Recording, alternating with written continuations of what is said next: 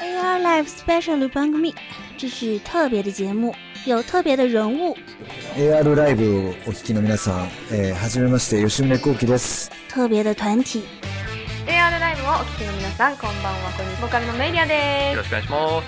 特别的歌声，こんにちは、福山よしきです。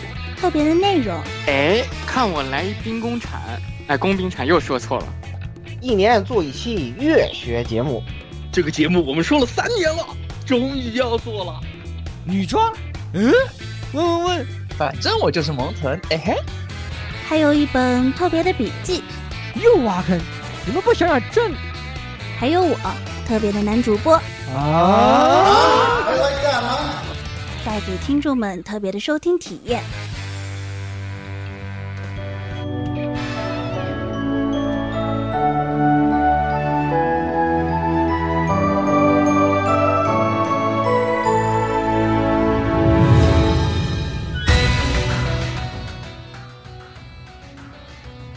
位听众朋友们，大家好，欢迎收听 AR Live 第 SP 四十三期节目。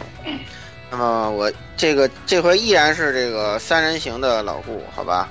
然后呢，我又要远遁了，是吧？嗯，清真顾，嗯，啊，嗯，非常清真，是吧？然后那个还得仔细考虑一下，怎么样来解决一下这个断签问题啊？要提前做好断签对策。哦，找好带登录带登录角色是吧？嗯，对，这个这个很这这很重要，对，吧这很重要。对，然后就是这个对吧？我们旮旯里都跑到棺材板里头去了，我也真是服气，我靠，这都行的吗？这都行啊！哇，天啊，这这简直是惊天动地，这这移动棺材大翻身啊！一个毫无存在感的组织，突然之间就哇天！突然就变支部了，我突然就变成哪是支部总部了，好吧？现在现在整个都建到那儿去了。对啊，他原原来原址被人给占了，啊，被被被拉斯普京等人给占了。哇，长征长征，现在是在长征中。反正那地儿网不好，我提醒你，那点网络相当不好。网不好，对，对，心里这偏见，我去了一次，我觉得网还可以。对，B 站也能上。嗯，对，这很重要，能上 B 站就行了，别的我都不 care，对吧？嗯，接下来交给那个什么，那个没肉烤渡鸦啊，大家两期节目，我刚听了上期节目的属性，我感觉正好这两期节目形成一个对照。对呀，我是深夜制毒师火神渡鸦，就是炸猪排，烤肉好了，我炸猪排吧。我操！只当了，听说是只当了一个星期的铲屎官，只当了一个星期的铲屎官就卸任了。我告诉你们，这个撸猫太上瘾了，撸了一个星期以后，现在每天都在想着想撸猫，恐怖，无法自拔，我去。对，简简直嘻堪堪比嘻嗨。我操，太恐怖了，这么恐怖的，这很恐怖的，我也是第一次才知道这个东西。我操！那有有请下一位，就是这个又开新坑的蔡老师。嗯，大家好，又开新坑了？不是开新坑啊，是把那个没坑没填的坑填完。今天的主要任务啊，大家好，我是这个啊，是吧？填也就是挖坑一定要填，但是什么时候填基本随缘的老蔡啊。嗯、这我已经把它改成我的 QQ 的签名了，然后大家如果要是加我 QQ 的话，可以看到啊，是吧？这就是我做人的原则。你看我一般三观就是这么正。嗯，这个自吹的方法，我感觉话不多说了，话不多说，今天咱们来进入正题啊，还是《闪之轨迹四》这个之前也跟大家说了是吧？神物篇，嗯、呃，这期就厉害了，这期我们要把这个《闪之轨迹四》是我涉及到的一个角色嘛，四十多个主要角色，基本上要一网打尽。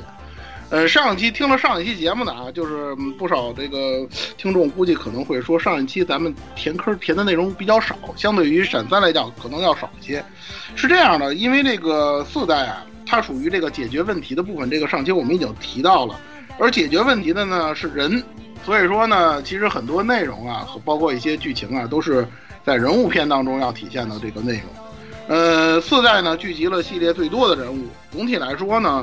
呃，法老空呢，还是在以往的描述的这个基础上有了一定的突破。这个在上一期我们已经提到了，尤其在这一座当中的人物片啊，很多角色的这个羁绊事件，就是他的这个你说友情事件也好，或者说叫爱情事件也好，这都无所谓啊。就大家在这些分支事件里头呢，它不像闪三还有之前的作品一样，好像日常啊那种，呃稀里马虎的那种尬聊的事情更多一些。这次呢，他们会涉及到一些，就说人物心内心变化呀、感情纠葛呀这些东西，或者说涉及到主线的内容会更多了。这一点呢，可以说是一个进步。但是呢，甭管怎么说，附带的篇幅就这么多，这啊，然后这么多的角色，你好就就好像。我给你一篇命题作文，限定十万字，你要写四十个人，那一个人就几千字，你要把这个人写得很清楚、很明白、很有特点，还要跟其他角色有区分度，这其实是一个很难的问题。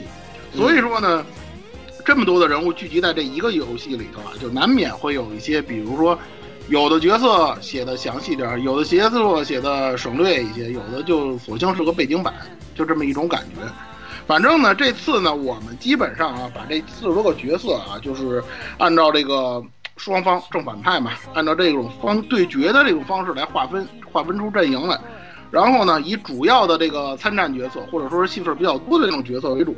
然后呢，提到他的时候，跟他有关联的，或者说关联比较密切的一些角色呢，我们就一并的跟大家呢聊一聊。这就是这一期节目的内容。这期节目不讲别的，只讲人物啊。嗯，首先我们先开始说说这次我们跟上次的这个风格一样，我们也是比较放飞自我的一期啊，也是比较轻松的一期呢。这个首先开始你就先说反派，以前我们都是先说正派，先说主角的，那这次咱们就倒过来啊，先说。其实吧，这个蔡老师你不觉得吗？其实这个闪闪鬼这个不是轨迹系列这个作品啊，他写到现在，这个反派啊，我跟你讲，给人一种什么感受？咱们先说个总论啊。就因为人物多嘛，要给大家一个整体的印象。就轨迹的反派啊，你不觉得越写越像柯南吗？啊，我明白你那个意思，明白吗？这个我明白你的意思，是吧？你知道吗？所以我觉得轨迹的反派已经快成一个笑话了，就以后会跟就是你就蔡老师蔡老师的反 flag 一样，就成一个梗了，你知道吧？这个事儿啊，其实是这么回事儿。为什么我其实我也想跟大家提两句，就是在讲人物篇之前，我也想提两句，就是。你比如说有一些概念啊，特别是网上最近讨论闪四的时候，经常说的一些，包括大家以前讨论一些节作品当中也经常提到的，比如说什么好人坏人这种概念，其实这种概念放在轨迹系列里头提，其实挺没劲的。我觉着啊，你在这里头说说什么好，这个人是好人，干的事儿叫好事儿，这个东西其实没什么太大意义。但是他当然他是有正反派的这个划分的，但是呢，我们呢一定要。明白，就是我们的出发点绝对不不在于说他到底是好人还是坏人这个问题上。所以说呢，像有一些人经常说的啊，这个事情一出来，这个人是被洗地了，或者说怎么样，这些东西并不在我们的那个讨论当中是很重点的问题。但是这个人有什么问题，这个我们肯定要跟大家说到。首先第一步啊，咱们来说这个七支相克这个部分，也就是反派阵营里头那些主要参加相克的那几位角色，因为他们的相对来讲戏份比较多一点。首先，第一个角色库洛。库洛这个角色呢？库洛算反派吗？他不是主角的第一后宫吗？我就要把他当反派。明白我的意思吗？你知道为什么要当当反派吗？对吧？嗯，高级黑，高级黑。对，高级黑嘛，是吧？库洛这个角色啊，他是这样。其实呢，你说他这反派呢，可能也比较牵强。但是呢，如果我说这个角色反复横跳了这么长时间，我都不知道他到底想干什么。我想这点大家应该有一定的体会。这个角色，我跟大家说一句话来概括啊，就是都合主义的代表。腐女的心在哪里，库洛就在哪里。呃，是这么回事儿。但是呢，我是想说什么呢？就是到了这座，也就是到了《闪之轨迹》这次这座啊，他的这个表现，或者说对他的一些描写，已经达到了登峰造极的这种程度，打引号的登峰造极。我这么跟大家说，《闪之轨迹四》当中的剧情里头，库洛相关的内容。至少有三次可以让他死，有三段，一个是相克本身跟那个李老师。嗨，二代那次我以为他已经死了都。嗯，是，还挺高兴。这个这是咱还不错。别着急，然后还有，关键二代不就那么一次吗？四代可以给你整三次，相克是一次，假结局是一次，这个我们上期跟大家分析了。然后真结局在那个李老师完成最后一闪，击击败了这个呃伊修梅鲁卡之后。本来他也应该是死的，也应该是该死了。库洛已经跟大家道别了，但是呢，他还是没死。嗯，也就是说，游戏当中其实游戏表达出来了，已经就是他有死的可能，但是我就是不让他死。想尽一切办法来圆他可以活下去的剧情。相克那个部分，游戏怎么说的？他可以当眷属，就是说你虽然相克失败了，但是你做我的是吧？嗯，我做你的 servant 都没什么问题，就这对这，对吧？就是这种，大概是这个道理。是吧？假结局没关系，我们有真结局，真结局你还可以接着打，对吧？又不死了。嗯，到真结局呢，啊，可能又要死了，但是呢，那地火那至宝不是还能用的吗？是吧？我还能让你复活一次。所以说，简单死个人，对，就是简单粗暴的处理到这种程度，我觉着啊，就像老顾刚才说的，很有可能真的就是近藤社长当初是吧采访啊，还是上哪儿去的时候，被这个腐女玩家团团围住哭诉那个段子是真的，可能他真的听到了啊，很多人说你不要让他死啊，或者是这个那个的，是吧？我只能这么说，就是关于他的剧情啊，其实我真的是不想再说了。闪三的时候已经跟大家说了很多了。对对，这个角色是体现了一个什么情况呢？就是我跟大家说，我对于剧情的分析，或者说是是一些东西啊，就是有我的一家之言在这儿，肯定是我的个人理解。但是呢，我一向是这样一个观点，就是你这个剧情如果是在讲道理的话，那么我肯定是跟你一起讲道理，甭管是我是支持你还是我不支持你，嗯嗯，我把我的理由跟你说清楚。嗯嗯，但是像闪四库洛的这种剧情，我觉着他就是不讲道理，嗯，你知道吗？嗯，是的，没错这也。说明了一个问题啊，就是有些人可能会说，你不就是说给他堆砌了一些设定吗？是吧？你很多游戏或者说很多游戏剧本也好，动画剧本的也好，也有那些堆砌设定的那些人啊，他身上聚集了很多很多的事情或者是谜团。但是我跟大家说，那些角色是什么？那些角色是游戏主线的核心人物，或者是最重要的人物，甚至再说的庸俗点，你是要世界还是要他？他是这样的，这种有这种分量的角色，你在上面堆设定，这是合理的，或者说是我们需要的。而库洛是什么情况？首先说，他入队之后，基本上除了齐神战之外，基本上就是为沦为背景板。这个我想大家在玩的时候肯定会有这样的感受，几乎没有什么他的内容。而他的羁绊剧情，这个估计玩过的人也知道啊，是跟其他男性是共用的。他那个包括奖杯也是共用的，他没有他的独立剧情，并没有那种所谓的女二号那样的待遇。那些有独立剧呃羁绊剧情、独立结局那是女性，跟他没关系。最让人哭笑不得的一点就是，我觉得这点啊，就是官方还其实还是留了最后的底线了，就是他在阵中的时候，但凡有人提到帝国解放阵线，也就是他在闪二时那黑历史那段啊，但凡提到帝国解放阵线的时候，基本上都会拿他出来开涮。啊，我觉得官方其实在这方面还是有一定的原则在的。库洛呢，基本上就是说白了就是逮谁都能损他几句，逮谁都能说他几句，嗯，你还反驳不了，因为这块就是你的黑历史，你说不清楚这点事儿。我们之前也说了，他这个解搞这个帝国解放阵线这事儿，他所谓的那些仇恨或者说什么东西，其实跟宰相关系不大。你说宰相是不是亲自动的手，这事儿其实都不好说。但是你就把这事儿认准了，你就要去搞当这个恐怖分子了，那咱就得说的说了了，对吧？就这么简单的一个问题。所以说呢，他不是解决问题、解决这个主线的关键性人物，这是他在一开始的时候在闪四就已经设定出来的。而作为一个非关键性人物身上堆砌了大量从来没有出现过的设定，包括咱们说的那几个，除了能得出一个编剧是在偏袒这个角色之外，我恐怕是得不出任何的结论，其他的结论。嗯而且我们之前也跟大家说过了，库洛这个角色的塑造，很显然他是这个法老公在有意模仿以前空轨系列当中莱维的那个造型，很他是在模仿啊，他是我说的是模仿，不是完全的那个照搬。但是大家看得出来，甭管从哪个角度来讲，他比起莱维差的实在是太远。嗯所以说呢，我无法得出他是一个很塑造的很成功的这么一个角色的结论。把他放在第一个呢，只不过就是因为这《星河大战》里头他是第一个也，就这么简单，明白这事就好了，好吧？真实在。库洛就说在这儿啊。第二个比较招人恨的一个角色出登场了，这是皇太子。皇太子呢？皇太子是我我很轨迹系列最讨厌的角色。对，很多人怎么说呢？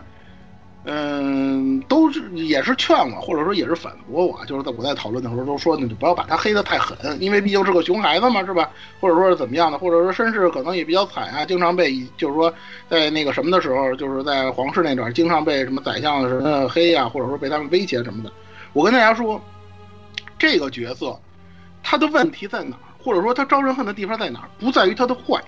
我们之前说，我们刚才也说了，你说在轨迹系列里头讨这讨论这人是好是坏，这个其实挺没劲的，是吧？但是他的问题是什么？他的问题是 low，L O W low。他的捞体现在哪儿？两点，第一，无能狂怒，这点大家可能也玩游戏的时候也听到了，反正一口一个纳尼是吧？他驾驶那个斐之骑士，对，被打就纳尼，就这样。还有一个呢，就是，呃，怎么说呢？就是被打败了之后，在那个最后的仙客栈被打败了之后啊，怎么回事？我以前不是这么想的呀，我到底怎么样啊？然后再加上他的那堆独白。其实这些东西，我跟你说，如果说啊，就是说我们但凡就是说已经看惯了那种互相理解的剧情的话，我们都能接受。而对于我个人来讲，实际上我最不能接受的是什么？是在艾鲁芬，就是那个皇女的那个剧情当中，她的那个个人剧情当中的第一个剧情，也就是她跟皇太子见面的时候，皇太子那段说辞，这段说辞可以说让我对于这个角色的恶心达到了一种极致。为什么这么说？他当时对艾鲁芬怎么说的？说我是如何如何的努力，而你一点本事都没有，你作为皇室根本就是给皇室丢人。这个事情让我听，就是我在看完这个事这个事件之后，我是非常气愤的，你知道吗？这个人皇太子这个人为什么招黑？第一，按他自己说的，他是活在别人阴影下的一个人，没错。这样的角色在 A C G 作品里当中非常多。这样的角色，首先。你是这个命运，我们是可以理解的，但是，你跟皇，你跟皇，你跟皇女，你说得着这话吗？人家皇女也是，你说皇女没本事，或者说是怎么样的，但是她像你这样那么跳了吗？她身为一个，你说是花瓶也好，或者说是怎么样好，没关系，但是人家作为花瓶也好，她做的那些工作，做的那些事情，是在她能力所及范围内，她能做到的，而且她做的很好。比如说驾驶飞船，比如说在后日谈里头去那个和他和那个奥利维尔一起做这个外交工作，这些事情他做的非常不错。而你呢，干嘛玩不灵，吃嘛嘛香，就这么一状态，成天到晚被那个夏利吐槽。夏利待会儿咱接着紧接着就说啊，就这么一种状态，你有什么资格你去评价你姐？就这么一个简单的问题。你既然是一个活在阴影下的人，你还妄图想去做主角应该做的事儿，你配吗？那不是你能干的，人家主角说句是不好听的，甭管是空鬼主角也好，闪鬼主角也好，他能力再差，哪怕说说像李老师那样，他经常就是被跌坑，但是他做事他做事是什么样的水平，什么样的能力？你做事是一种什么样的水平，什么样的能力？你能跟人家比吗？再者说了，那件事情的时候，李老师就在身边，你既然是觉着凭什么你们当主角，而我不能当主角，你敢不敢去喷李老师？你不敢，你只是去喷一个相对比较怂的，是吧？脾气比较好的，是吧？不会去跟你争辩的那样的一个人。如果你这样的态度，就好比说当初那个，呃，闪三里头那个谁尤娜去当初去去找李老师哭诉那段时间，那那个剧情似的。有本事你去找大少那样的人，有本事你去找小丑那样的人，你去跟他们去说啊，凭什么你们如何如何？你不看他们的会不会？你看他们敢不敢弄死你？就这么简单一个道理。至于说说说这个人说说嗯比较可能确实比较弱或者能力很差，这个没有关系。如果你老老实实承认这一点，我确实不行，或者说我确实不怎么样的话，其实是没有人鄙视你。包括像，哪怕像吉尔巴特这样的人，因为吉尔巴特在闪四也登场了，他是一个活脱脱的搞笑的谐星形象，这个大家也都知道了，一直是这样。但是你看有人鄙视吉尔巴特吗？没有。而你，你既然没有这个本事，是弱鸡还要这么跳。那我们不黑你黑谁呀？就这么简单的一个道理。而且还有人说啊，有人说这个说说这个说这谁说皇太子真惨啊，是吧？呃，那个小小时候老受刺激，或者说怎么样？我跟大家说，比惨这件事儿，你在轨迹里头你就说吧，有一个算一个。轨迹里头说自己惨，说自己黑历史的人，你没有一个加强连，是吧？他也得有个牌，有有有一个牌的人。就这些主角，你说啊，咱说空位的空位的主角也好，灵呃克州的主角也好，你看，死家里人的一大堆，一死死了一户口户口本的一大堆，是吧？小时候受尽虐待的有不少吧？就这些角色，你说哪个不比你惨？你还跟人说啊，这个皇太子好惨啊，或者说是怎么样的？我就问问大家伙，就这些啊，空轨里头这些主角，我就说这些参战的主角方的这些人，就这些，就这些比惨的这些角色，你跟他们比，就这些人，如果一人给给皇太子，一人给皇太子一脚的话，我估计都能把他从连峰一下踹到那个黑之工坊本部去，你知道吗？就这个样子，其实你很难说，你说你跟人家比惨，你跟人家比什么？你一个从那个温室里活过来的人，成天成天是一种众星捧月的状态，你一个皇族，你跟人比什么惨？你有什么资格跟人家比惨？对不对？你有什么资格来认为别人是比你强，是命运的不公平？对不对？所以说呢，就是说，我是想说什么呢？就是谈好坏这个事儿呢，其实它有一个什么呢？立场。或者说是利益，或者说是大家站的角度不一样的这个问题，这个 A C G 游戏，也就 A C G 作品里头谈过很多了。但是捞这个东西，我跟大家说，就像皇太子这样的角色，哪怕说他进了结社，是吧？以后可能会突然一下子突飞猛进，突然成长，或者突然如何如何的。但就这件事儿，除非说玩家把这事儿给忘了，或者说或者说法老空有一个更加那个什么的解释，或者说是原厂的那种东西，是吧？我就不黑某作品了。那天那天老顾这事儿争辩了半天，除非说玩家是三秒记忆，否则以后不管这个剧情怎么给皇太子洗地，闪四这篇他是翻不过去的。而且如果法老公还说打算去写这方面的内容的话，那这部分是绕不开的，绝对是说以后再提起皇太子的这个人，这段的黑历史绝对是他人生当中的一大污点。如果大家不懂这一点的话，我给大家找一个参照物啊，就差不多相当于那个传说系列的巴鲁巴特斯这样，基本上就是他基本上所干的这些事儿，或者说他的那种表现，基本上就是巴鲁巴特斯的这个水平。说完皇太子了，顺带来说说夏利啊。我知道很多肯定很多人，包括之前老顾跟我聊的时候，他也说，就是闪四游戏里头把夏利跟这个 皇太子搞成了 CP，好像让人非常不能理解啊，是吧？嗯，怎么说呢？就是我是这么想的啊，就是，呃，问题的根源是在哪儿呢？就是大家觉得，其实我觉得就是夏利的这个能力和他找的这个对象啊，实在是不匹配。夏利这个角色啊，其实怎么说呢？他在刻舟篇的时候，基本上也是一个熊孩子的形象。他最早出登场是应该是在闪鬼，那个时候呢，就是在那个哪儿，在那个刻舟嘛，干了一大堆坏事，杀了一大堆人。然后呢，几乎啊，虽然虽然说呢，跟那个呃兰迪呢有一些恩怨，或者说是怎么样的，但是呢，几乎没出过逼，就是他没出，没没被怎么说呢，没吃过逼，没倒过几次霉，基本上除了那个最后在那个我记得是在避之大树嘛，然后被那个主角方胖揍了一顿之外，基本上就没出过什么太大的岔子。然后呢，他在那个闪鬼的头两部呢，也基本上没怎么登场。然后呢，三代呢登场呢，呃，基本上也是属于划水的这么一个状态，基本上没有什么吃瘪的，基本就是这么一个这这个状态。他呢，就是一直以来啊，因为跟那个兰迪的恩怨，这里我解，这里我解释呃多说一句啊，那个兰迪的父亲是斗神，不是这个这个夏利他爹啊，这个大家要。注意一下，因为好像有些人不搞错了，他们认为他们俩是亲兄妹，其实不是啊。那个兰迪后来是被那个这个这个战鬼什么的收养的。然后呢，这个夏利呢，给人一种感觉，包括他，因为他声优也是主打彩奈嘛，好像很多人都觉得他应该是个胸控这么一个设定。但是没有想到的是呢，到了闪四，突然一下找了一个，是吧，皇太子这样的，就让人感觉呢，就是好像是一朵千花插插在了那啥上，是吧？你说他也不是特别次，就说那天跟那个。跟天那天跟老顾说，叫管他叫那个皇皇家牛粪，就是 Holy Blue Sheet，就这么一个东西。实际上呢，就是嗯，怎么说呢？就是因为夏利这个人呢，在这个甭管是在刻舟篇也好，在闪鬼片也好，给人感觉呢，就是其实能力很强，干什么事儿都非常干脆利落，不像是他这个年龄的这种小孩子的所作所为。反正这样的角色在鬼泣界里也很多了。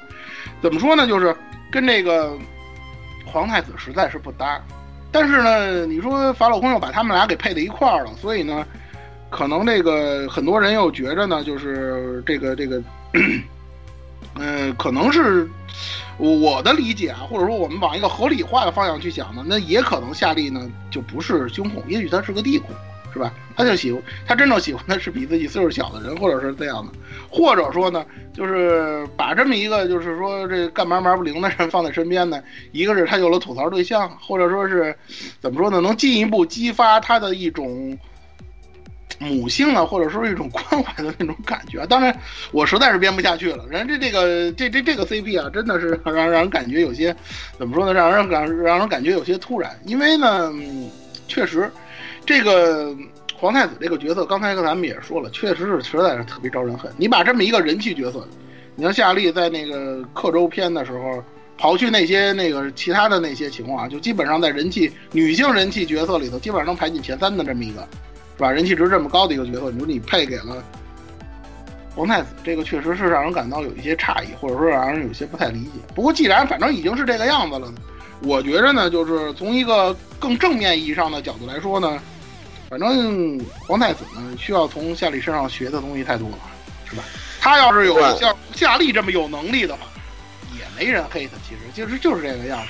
你说夏利都说出这样的话了，就是你可别跟我丢人啊！你这七神跟我这武器可叫一个名，是吧？连这样的话都说出来了，基本上大家也是有心理准备的。这人以后要怎么样，你知道吗？哎呀，不管他怎么样，我就对他只有一个要求，就是你不许对夏利下手，否则的话你就死定了，你就死定了。夏利怎么样无所谓是吧？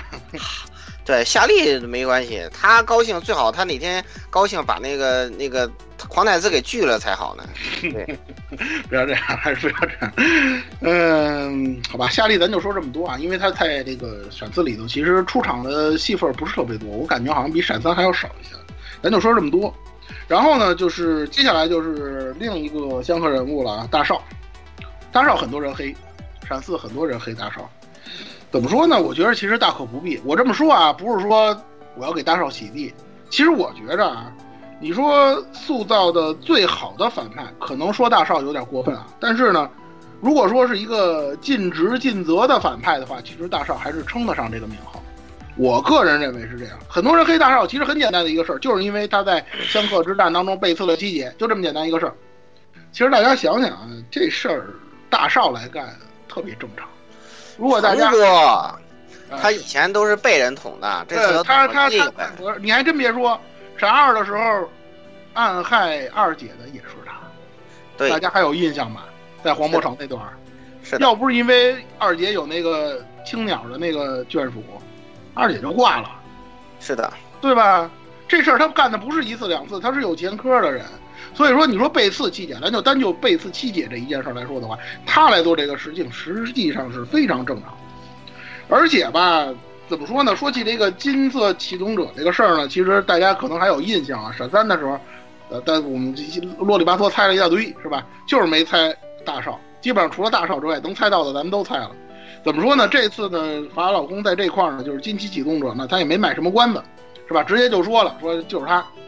然后呢，大家有这个意识之后，你再去回想这个闪三终章的时候，大少说这话，其实他那话等于说打了一个马虎眼。他所谓的那个最后的奇神果然是，他其实不是说的是果然是谁，他果然说就说的是果然在哪，因为他本身也是克州的前总督嘛，那大在哪儿，肯定就想象到了。其实就这么简单一个事儿。嗯。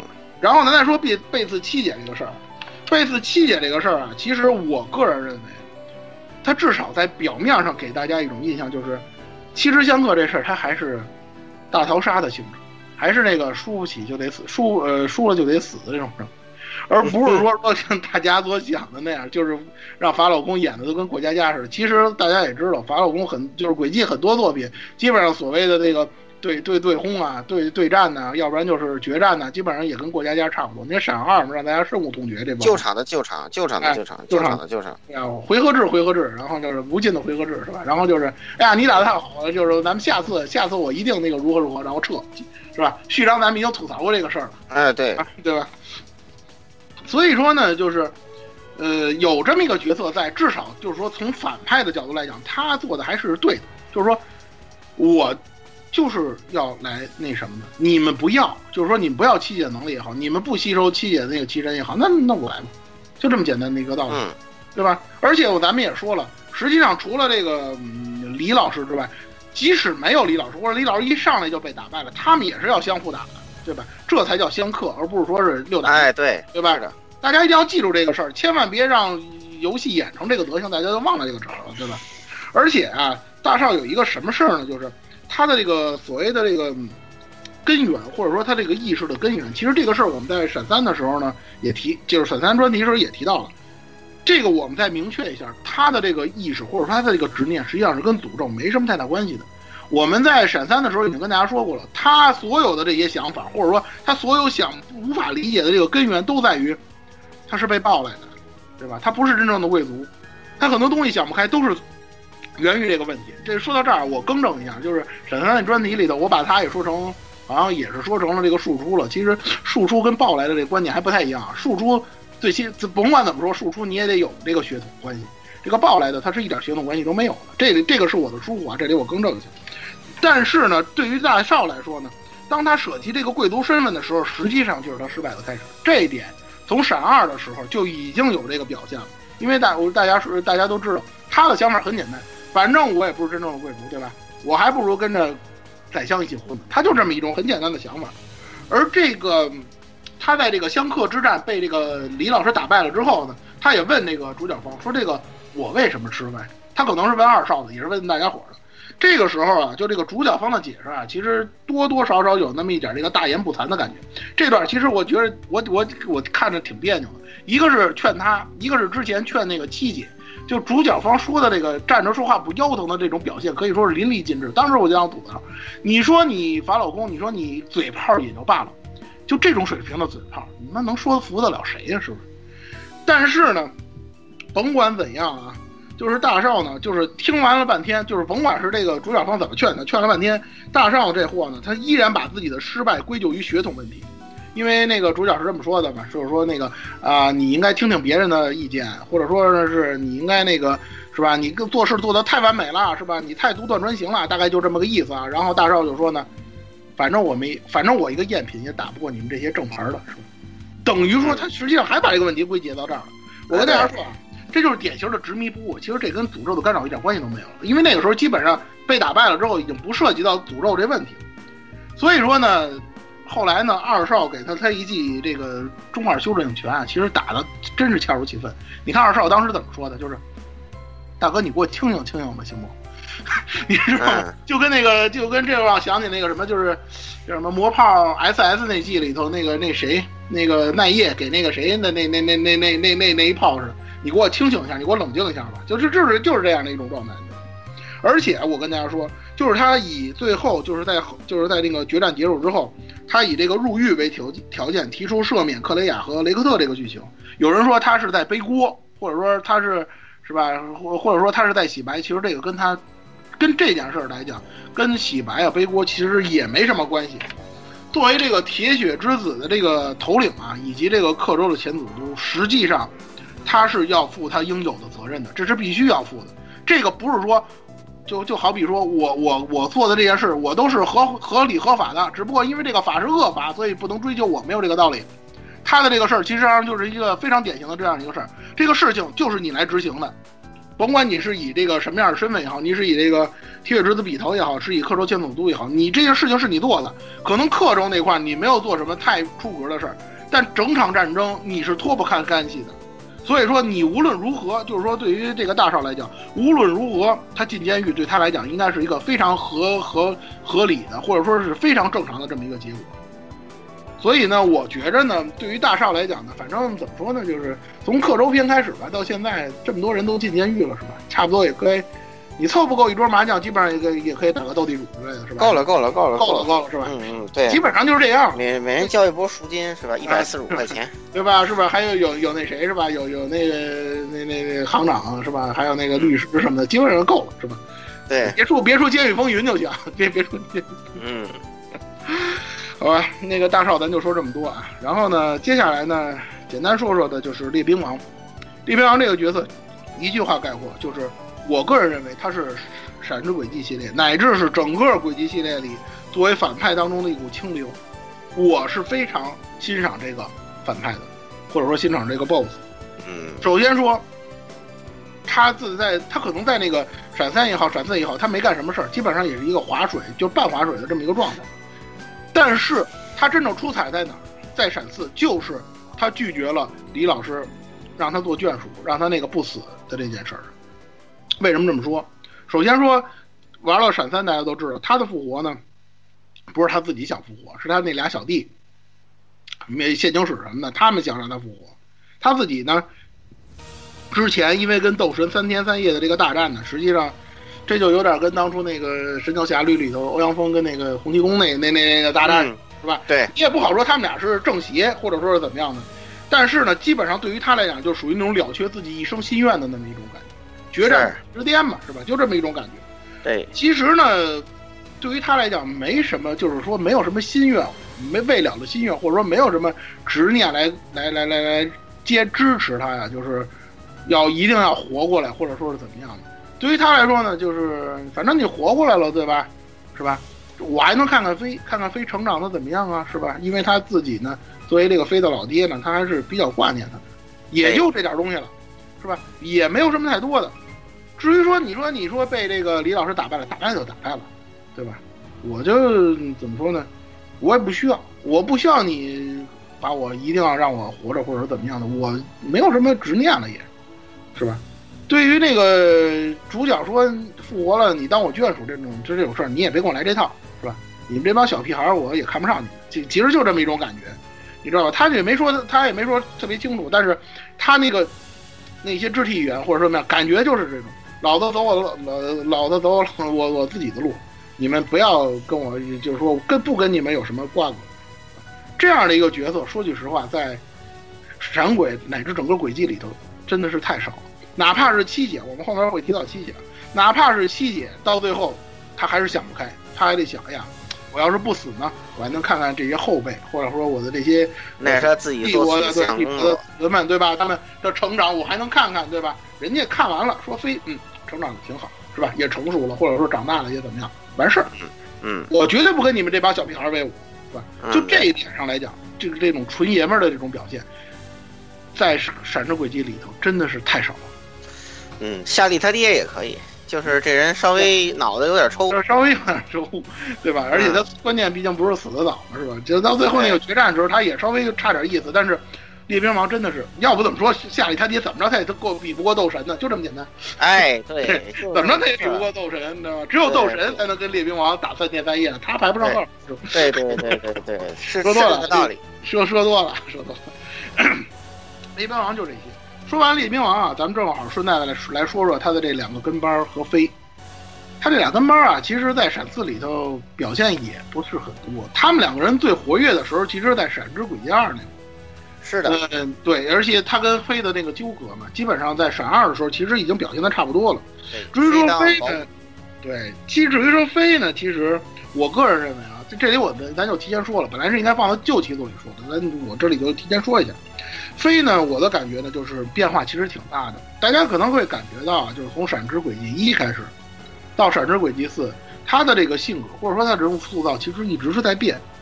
尤其到了闪四，大家如果看了飞的那几个这个个人事件，或者说叫这个羁绊事件之后呢，你会发发现他的成长是非常成熟，就是说怎么说呢，一种成长为熟女的这样一种感觉，不像以前动不动就哎呀好麻烦呀，哎呀不行我要睡觉啊，就是那那些东西基本上已经就完全没有了。而且我们呢想，我想在这里提前说一点，后边我们还会提到啊，就是他的这个人设和那个阿鲁提娜呢，实际上是有重叠的地方，这是在阿鲁提娜闪三之后。大家可能会发现的一点，而到了闪四之后呢，到了闪四呢，实际上这两个角色的人设就彻底分开了。而飞呢，刚才说了，他走的是这种成熟的这种路线，而他的这种成熟感，跟那个比如说他跟他关系不错，比如像劳拉的那种成熟感，还又不太一样。等于说呢，他实际上走了一种非常微妙的那么一种给人的那么一种感觉。这种感觉，我觉着呢，大家只有在玩游戏懂了它这个线，看了它的剧情之后，你才能体会到。啊，蔡老师词穷了吧？这时候就需要像我这种这个人这个心理刻画专家来给你分析一下 这个成熟的差异啊。劳拉这种成熟叫什么呀？劳拉这种就是打个比方说，叫做这个一本正经。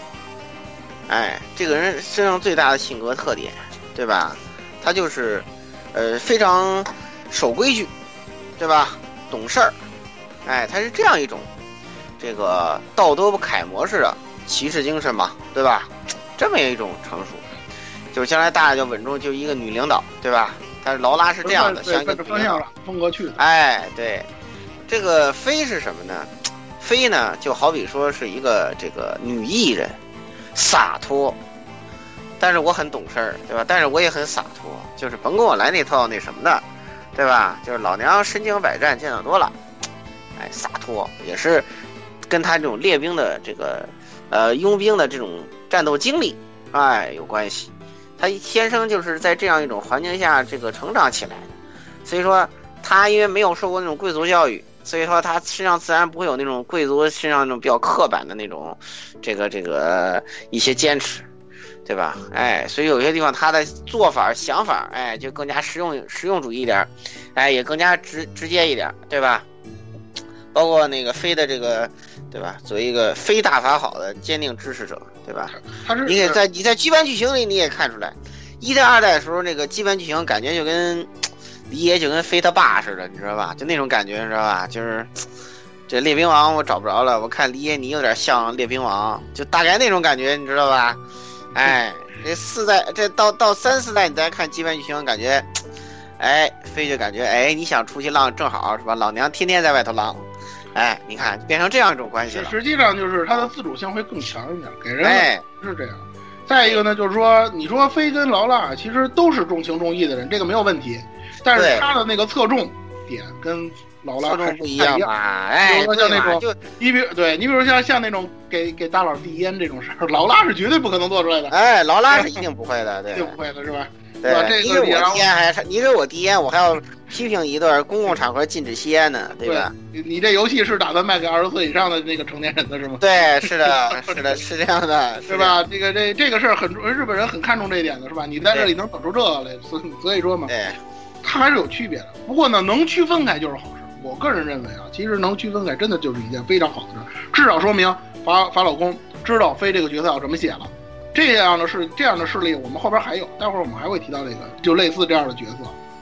呃，列边王咱就说这么多，接下来是七姐，哎呀，这第七个正好说到七姐了。七七姐这个角色呢，实际上呢，嗯、怎么说呢，在在这次这个闪思的剧情里头香消玉殒了，大家可能也比较遗憾，而且呢，她也是。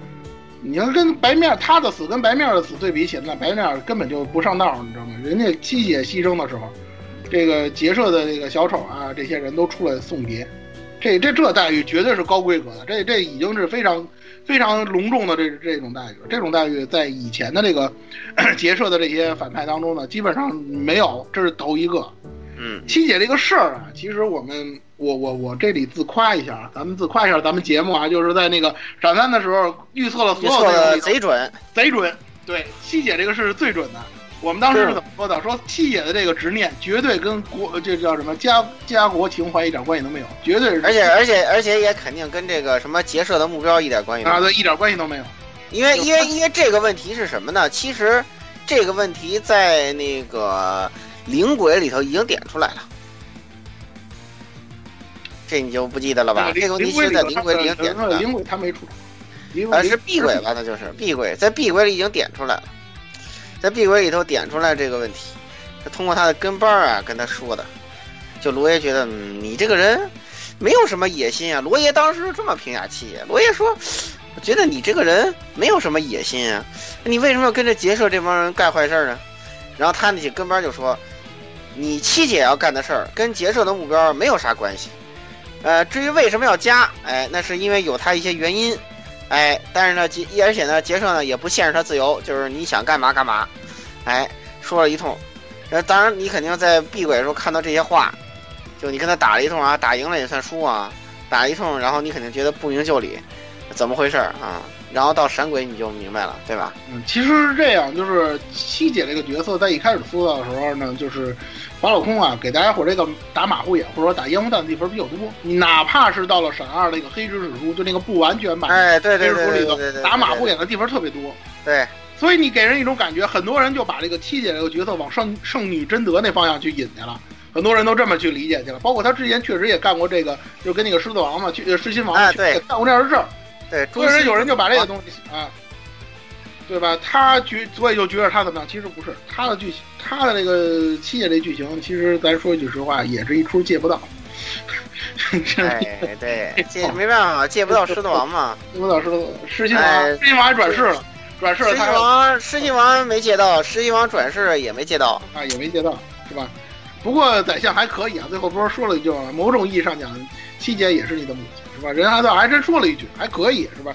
呃，这个那是 尴尬，当时我听这话这尴尬呀，是吧？哎呀，我也不知道觉得特别尴尬。是吧？一后来我想后来我后来我想想也是，你说狮心王他这个就是中兴帝国的时候啊，那时候那么乱，他跟圣女这个这个中兴帝国时候，你想想这个哪有什么家呀，对吧？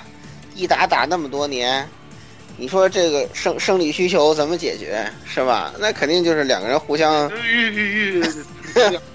吧？所以说算算是妈也没也没错儿。再再说就限制级了，对不对？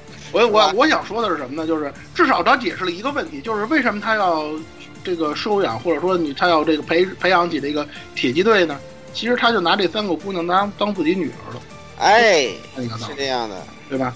当然了，因为那什么闪三的时候已经已经有这个送女儿的意向了。对其实啊，咱该怎么说怎么说啊？就是闪四里头，就是关于那个，就是水镜那点儿看到的那个七姐那个回忆那点儿，确实她的这个人性或者说这个母性的这种展现出来的这种感觉，确实是不错的，真的。这点上甭管怎么说啊，就是说你可能大家觉着，之前也说七姐在这个闪三整个这个作品里头狂掉逼格嘛，是吧？到但是到了闪四之后，怎么来挽回，把这个母性的这部分给表达出来？哎，那也不是是跟着跟着跟着跟着跟着相公是吧？郎跟着郎君，郎君让我干啥我就干啥，并没有某种对某某种意义上讲，李老师还是变成了仨妈是吧？嗯对 对吧？三个妈的那个是不是很像传送里的某个人啊？是吧？哎，对，是的，没错啊。变成了三个妈是吧？对，其实我我觉着啊，但是我我之所以跟大家就是说分享这个内容，我就想说一点，就是七姐在这个香客之战当中被这个李老师打败了之后，又是打败了之后，就刚才我们说的这个主角方劝七姐那些话，我真是不能接受。你们既然已经是看过水镜里头七姐的这个所作所为了，知道她到底这个怨念或者她纠结的根源在哪了，你跟他们说的，你跟七姐说的那叫什么话？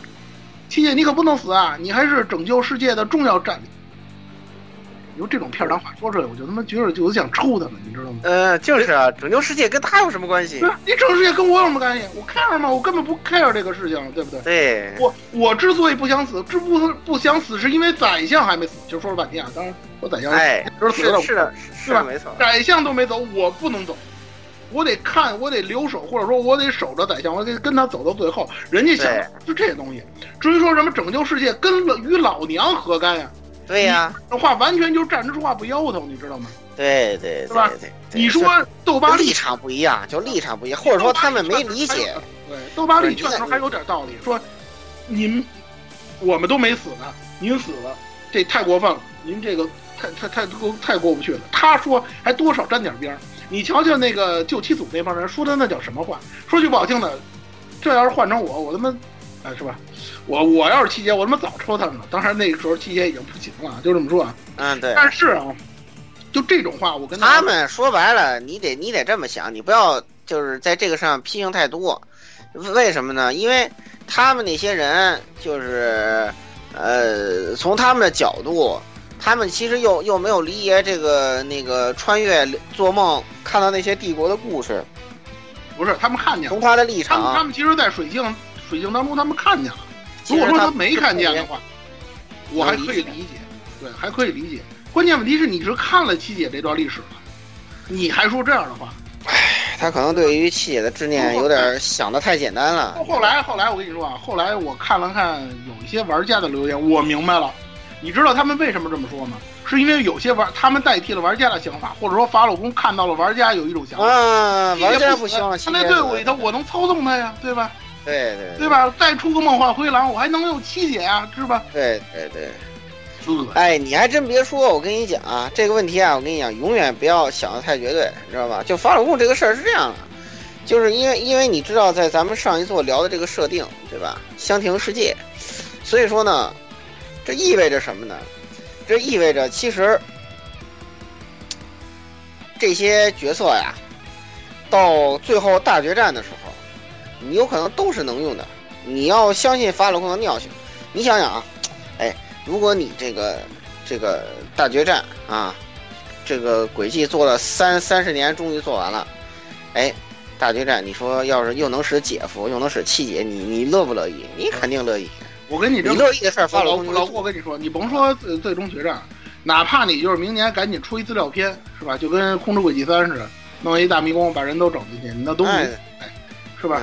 但是你在这个场合，因为咱们说的是人物片，说的、啊对你在这个场合你不能这么说，尤其你不能让主角放出这样的话。你说让玩家随便扯淡去，这没关系，那是那是玩家的想法，或者说你你你法老宫这个。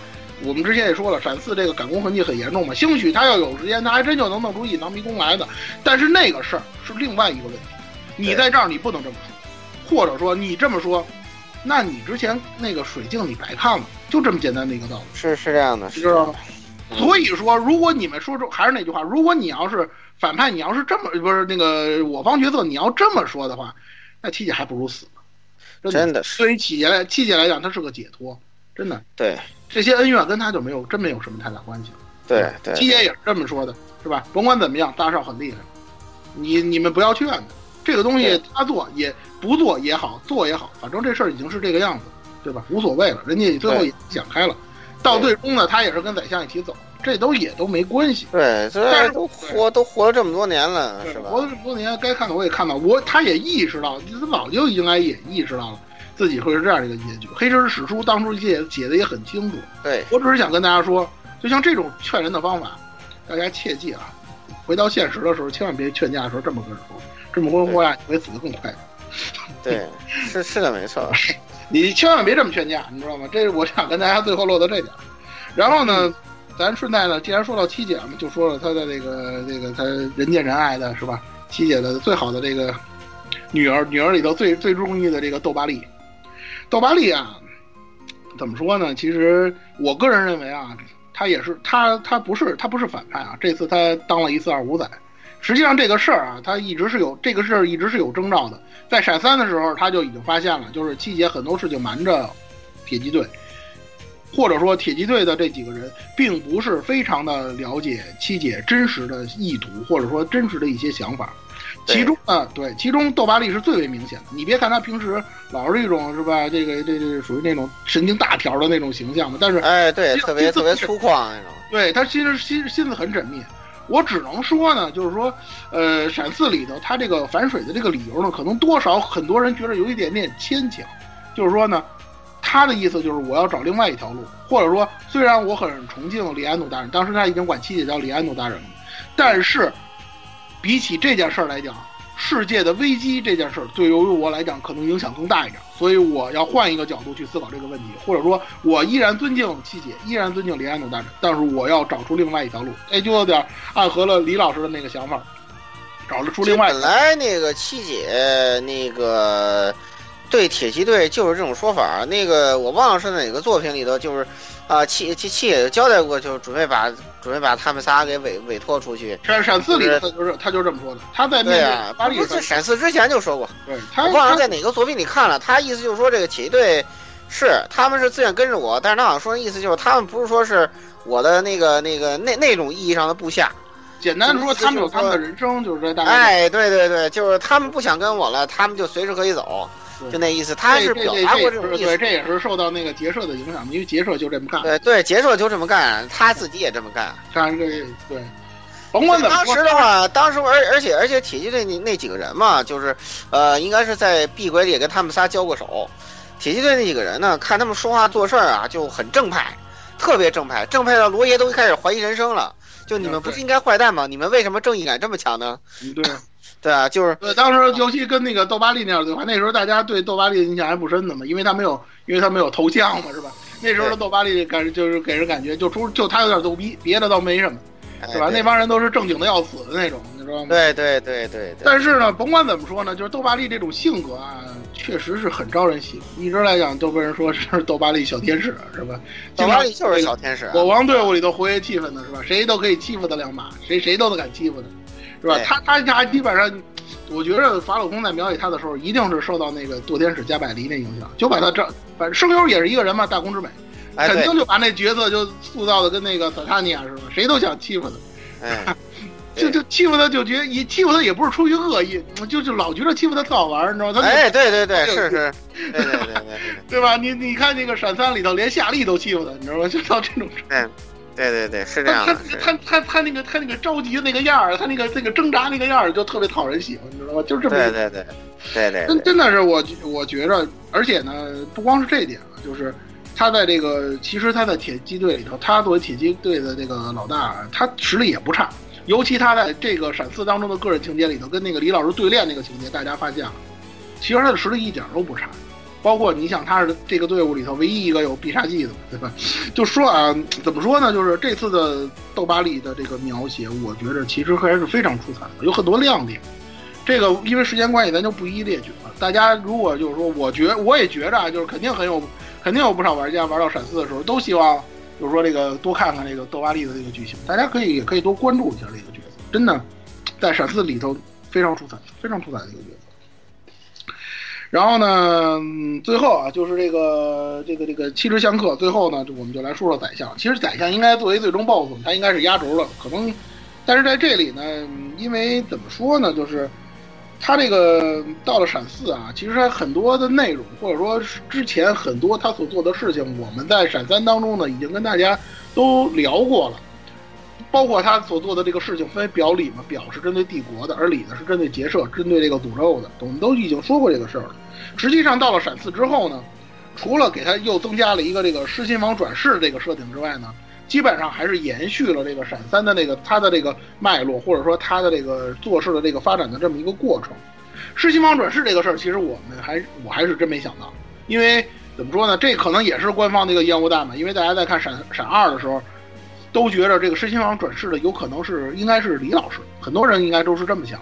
尤其那个闪二的时候，黑之使徒，但是啊，你说宰相是失心王转世呢，这个也也可以理解。尤其他这个把这个闪四的这个重点涉及到了这个就是诅咒这个方面，包括这个长这个宰相们一直长时间的跟诅咒做斗争这个事情，就跟黑棋做斗争这个事情呢，你说他是你说把他设计成失心王转世呢也行。基本上呢，也是符合那个，就是咱们从那个闪之轨迹一直以来呢，看这个黑之使徒的这个历程当中呢，所体现的那个狮子王的形象也还差不多。而且呢，闪，而且呢，宰相的实力在这个这个闪四当中呢，终于是有所体现了。我想大家玩过闪四、玩最终战的时候都有印象，与宰相与黑旗的两场战斗，其实比起打最后的一休梅鲁干呢都要难，尤其是与黑旗的这场战斗。可以说是整个闪之轨迹系列，甚至可以说是差不多也应该算是轨迹系列里头，不说那些隐藏 BOSS 啊，差不多应该算是最难的一场。在那个没有这个，就是没有这个，就是没有这个后来这个最新版本更新的这个情况下，大家打黑棋的时候应该都有印象，那个速度是吧？基本上就是几下秒我方一个人，他的实力可以说有这个非常全面的这么一种展现。你包括与这个宰相单挑的时候，宰相的那个。霸气，尤其他身就展现出来那种气势，这个是可以说是少少有，就是即使是在这个最终 BOSS 里头都是少见的，也就是代表了其实宰相的实力真的很强。你包括他对这个呃分校长那句话是吧？你这个在 PV 里头大家也看到了，霸气霸气外露的这样一种感觉。但是呢，可能有些人呢就觉着就是宰相那个角色啊，就是。呃，从这个《空之轨迹三》开始，就是他正式出场嘛，大家都知道，跟那个呃奥利维尔对话的那段剧情开始，包括到《闪之轨迹一》当中被暗杀，就是被那个被那个库洛暗杀，是吧？闪二再复活，闪三当中的一系列动作，到闪四，给人的一种感觉啊，可能有人觉得就是，呃，宰相的格局越来越小，因为一开始的时候，闪三的时候，大家觉得闪呃这这个角色几乎是一种无懈可击的这么一种形象。而到了这个闪四呢，包括闪三的时候，大家，我我之前呢对这个宰相一直挺有微词的，老说这个，啊是吧？这个逼格越来越低是吧？越来越中二或者说是怎么样的？实际上呢，我现在现在想想，尤其到了闪四之后再想，基本上呢就是属于我之前说的，他把他的这个剧情基本上已经收束的差不多了，他所能做的就是在这个由耶梦加德大决战之前，他所能做的基本上他也都都是已经做了。闪四这个到了闪四这个阶段，实际上真的就剩下了一个，他跟这个诅咒到底是一个要做一了断，或者说他跟李他跟李老师要做一了断的这么一个父子局的这么一个内容。而这个怎么说呢？就是转世的这个设定，就是狮心王转世的设定呢，实际上对于这个最终的父子相认，包括最后的这个决战以及这个宰相的这个牺牲来讲呢，就是所谓的这种给人感觉这种断崖式下滑的这个逼格哈、算是一定的挽回。实际上在闪三预测的时候，咱们也说过，就是无论如何，闪四是要给宰相挽回一点的，是吧？让他要死的非常可以说是一种光光明磊落，有点夸张了。就是死的一定要是一种非常有价值的那种，也有牺牲，他一定是做出了努力，或者说让人看到了一些东西的那种。闪四实际上就是已经体现了这些，但是呢，总体来说呢，这个宰相的这个塑造呢，还是有一些让我觉得失望的地方，包括像闪四啊，大家可以大家可以回想一下，就是呃从空轨啊到闪空空轨篇、刻舟篇到闪四，你们再去想想，就是。那个时候，就是刚开始的时候，我们刚才说了，就是与这个奥瓜针锋相对的时候，那个时候的宰相，克州时候就是那个就是这个克罗斯贝尔通商会议那个时候的宰相，闪鬼头两座时候的宰相，然后你再想想现在的宰相，这几个角色，他的就是这几个这几个阶段啊，他的这个人设的这个传承性，或者说他的这个阶段性，是不是给你一种突兀的感觉，或者说给你一种感觉，就是闪到了闪四这个阶段，宰相跟你所想的。已经已经脱离了你以前就是闪呃宰相在以前作品当中给你的这种印象。如果你有这种感觉的话，我觉着可能这个就是法老空的一些缺失。当然到最后啊，他要解决问题只有一个，但是怎么样来保持这个角色？你包你包括那个七姐，七姐因为有了这个母性，包有了这个人民人文关怀的这部分内容，让七姐的这个形形象重新塑造了起来了。但是是但是宰相呢，他能够。展现他温情的这一面呢，可能也就只剩下跟李老师这段了。他跟那个七姐基本上是借不到的状态。他除他除了说了那句状态，所以说这块呢，实际上、怎么说呢？由于这个李老师，我们后面会提到，他塑造就有问题，所以这两个人呢，就让人感觉呢非常非常的拧巴。除了那个真结局，两个人一下解开误会了，或者说这冰释前嫌了之外呢，其实这块的描写呢，真的不是特别多。我觉着呢，如果就是说对于法老空来讲，今后在塑造反派或者说塑造这种角色的时候呢，可能这些东西呢，都是一些问题，或者说都是一些隐患。希望这样的隐患呢，以后能够少一些。以上的这些呢，就是这个关于七十相克当中主要想提到的一些反派的内容。剩下的一些反派，你比如说像那个，呃，劫社的那些人，我觉着呢，以后的轨迹作品当中他们还会登场，而且呢，还会他们还会有一些新的内容，我们就不多说了。回头我们在以后的总结的时候呢，可能还会跟大家提到这些。接下来我们就来说正我方的人物了啊，就是千之扬言这个部分。千之扬言这个东西呢，我先提一句啊，上一期可能没有提到，他呢是这个缪呃缪杰呢策划了我方应对耶梦加德作战的这么一个战略。然后这个战略呢进行到一半的时候呢，因为这个奥瓜奥奥利维尔出来救场嘛，然后呢就被他承接了，变成了所谓的闪光之翼作战，基本上就这么一个过程。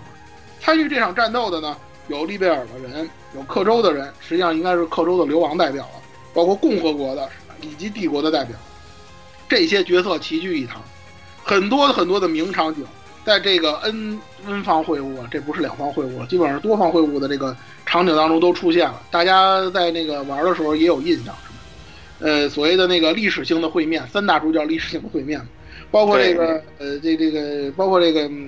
像一些大家非常那个，一直很纠结、一直很怨念的，像卡西乌斯的这些老角色都已经登场。实际上呢，就是说这些角色呢，我们从这个闪四的开篇，大家都知道，就是从序章开始呢就已经开始行动了。呃，大家在玩这个序章的时候，看到这个空鬼组啊和这个克州子在一起行动的时候，肯定有一种非常怀念、非常有情怀的这么一种感觉。我们就先从空鬼组来说起。空鬼组这里呢，首先我想说的是歼灭天使零。歼灭天使零呢，实际上之前在《闪之轨迹三》当中呢，我对于它呢是寄予厚望的，因为它呢是整个这个主角方当中为数不多的，就是对于这三方，就是克州、呃利贝尔、克州和这个帝国，他都有认识的人，或者说呢，他都有这个人脉，或者说这个能从中斡旋的这么一个角色。我一直以为呢，这个角色呢，到了这个《闪闪之轨迹四》登场的时候呢，他呢应该是一个属于那种独行侠的那种感觉，就是在。就是在各个方方面游走，然后帮大家的串联，但是没有做到，挺遗憾的。我觉得他的这个剧情或者说他的内容呢，实际上还是归结到之前那个呃灵之轨迹提到的灵之轨迹，包括说这个空之轨迹在那个深渊当中提到的那个他和他们那一家子的事儿，包括他跟他那个红头发的弟弟的那个事儿。等于说这一次呢，就是说对于他这个和这个弟弟的再会，就在克州和他弟弟的再会呢，就是把他这个事儿呢彻底做了一个了结。基本上呢，大家也看到了，他也不恨这个他父母了。然后呢，对他弟弟呢感觉也挺好，他也挺喜欢这个弟弟，也就到此为止。实际上这个事儿我们大家知道，这个洗地啊，就是给这个事情洗地，或者说咱是在说的难听点，给这个街尾天使父母洗地的这个事儿，实际上从灵鬼就开始。这个大家，这个我之前跟大家说过。呃，灵轨这个东西作为家用机，它不可能，它更多的涉及像那个 PC 版的《空之轨迹三》当中的那些阴暗面的东西，那么它必须要洗地，官方这个是必然的。它洗地的方式呢，反正大家看这个东西，大家见仁见智。我个人是不太能接受他的父母还能这个样子，就是说他父母做成这个样子，居然还能洗的这种。有些人是很很喜欢给那个灵的父母洗地的，我这个在论坛当中也见到过，我觉得这个真的是没法接受。你把你的孩子送到那种地方，是吧？让他遭受那样的折磨，这个东西不管你是出于一个什么原因，你说你过不下去了或者怎么样，我这个真的没法接受。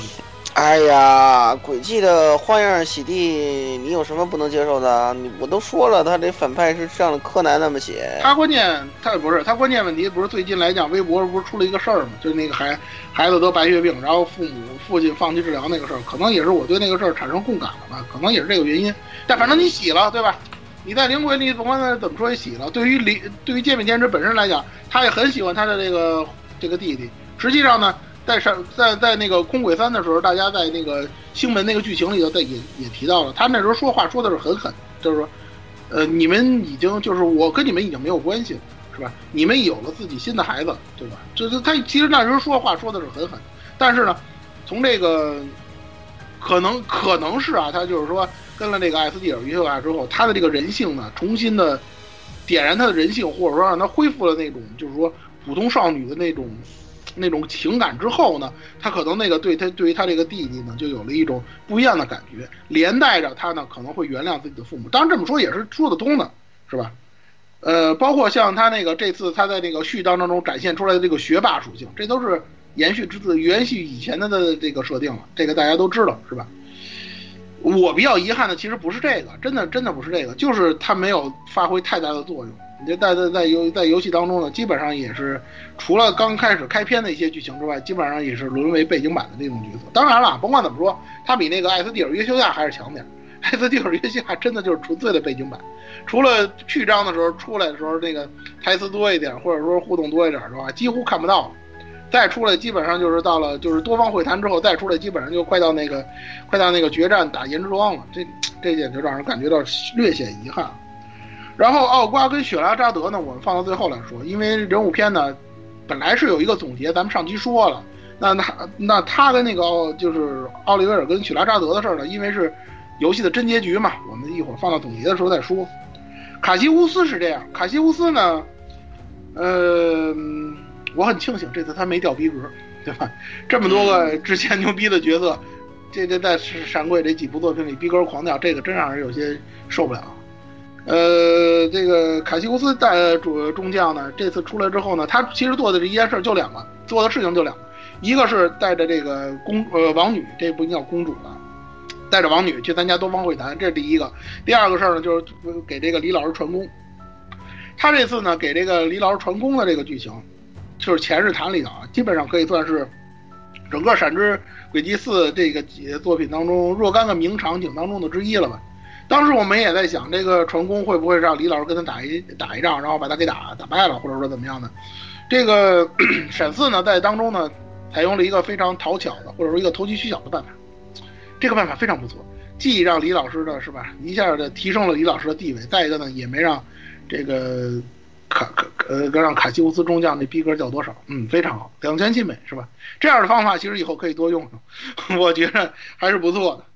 嗯，其他的空位的角色其实真的没有什么太多可说了。你说像提坦那个角提坦嘛，基本上就是啊又被抓了，然后那个又又要去，大家又要去救他，或者说怎么样的，跟那个克州组接下来要说的克州组的那谁那个那个迪欧基本上差不多，基本呃没有什么太多表现的地方。克州组啊，克州组是这样，就是嗯怎么说呢，戏总体来讲戏份也不是特别多。这些角色呢，大家在玩那个银之庄的时候，大家也发现了，所有几个组里头，他们可能也是最弱的。基本上啊，他们这个克州组的这个戏份的大头，基呃都是被奇亚给弄走了。奇亚倒是在这个整个这个克州组当中还是比较活跃的，尤其他一开场这个人见人爱的这个属性啊，这是也是延续自这个克州篇当中他的这个属性，展现的也是淋漓尽致嘛。像那个艾斯蒂尔这样的角色呢，都都都忍不住要抱他一下。这个剧情还是表达的还是非常明确的。包括呢，他虽然已经失去了这个幻之至宝的这个能力，但是他呢依然有那个灵视，灵视的这个能力，就是窥探因果的这个能力，它依然存在。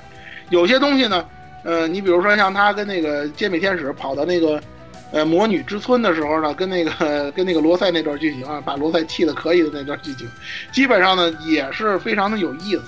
奇亚的剧情一般来讲涉及的都是一些比较欢乐的，或者说是比较这个。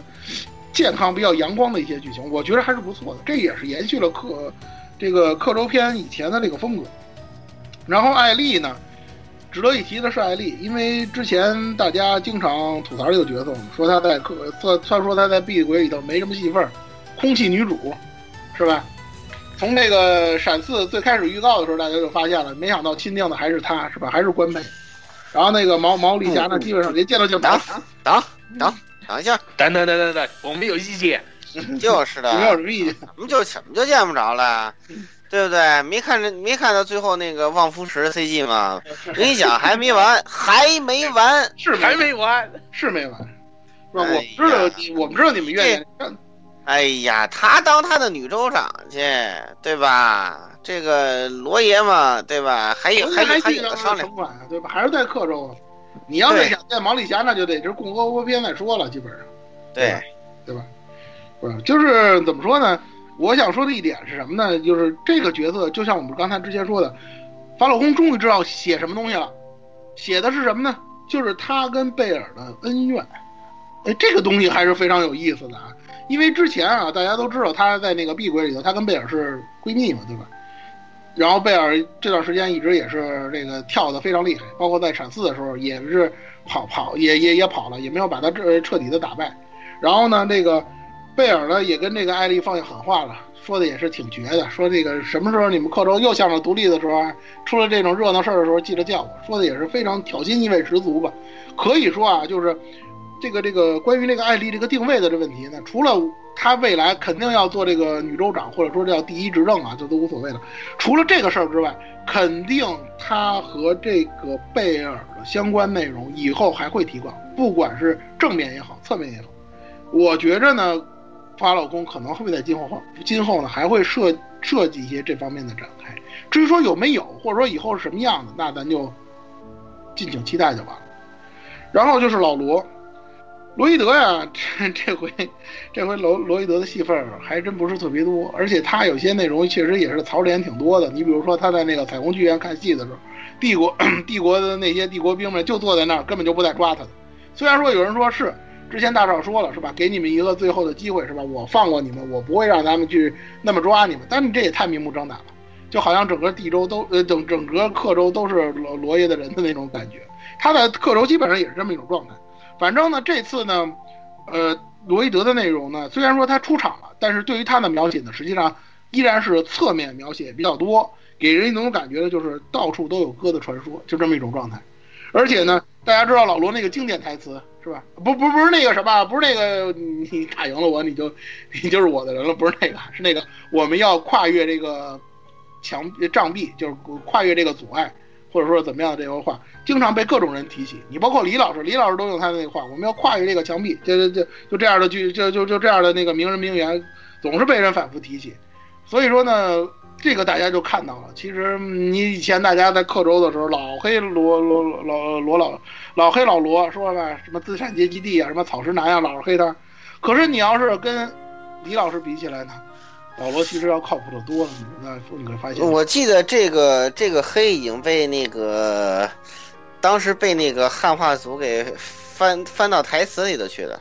啊，对对，你这个就是资产资产阶级地，包括资产阶级地嘛。啊，嗯草食男是吧？这这这对对吧？直接汉日文汉字走起的，就是这个。对对对对对，这个嗯，其他的角色像迪欧啊，像那个兰迪啊，其实戏份不太多。兰迪呢，最开始的时候带了这个新七组一程，然后他就去四处救人去了。这两个人的戏份呢，我说句实话，基本上甚至还不如那谁，还不如那个约拿跟那个那个那个太空剧院里的那个星星呢，你知道吗？说到这俩人呢，又是一个让人匪夷所思的这个 CP，你知道吗？就是大家刚开始的时候玩闪四的时候，都会发现约拿瘦身成功，是吧？变成一帅小伙，因为什么呢？因为星星在他身边，是吧？本来这家伙成天到晚，大家也知道，死宅一个，技术宅，成天到晚就喜欢披萨跟肥宅快乐处。结果有了这个所谓的打引号的这个女朋友之后，这女朋友天天给他买这个素馅的赛百味，你说他能不瘦身吗？对吧？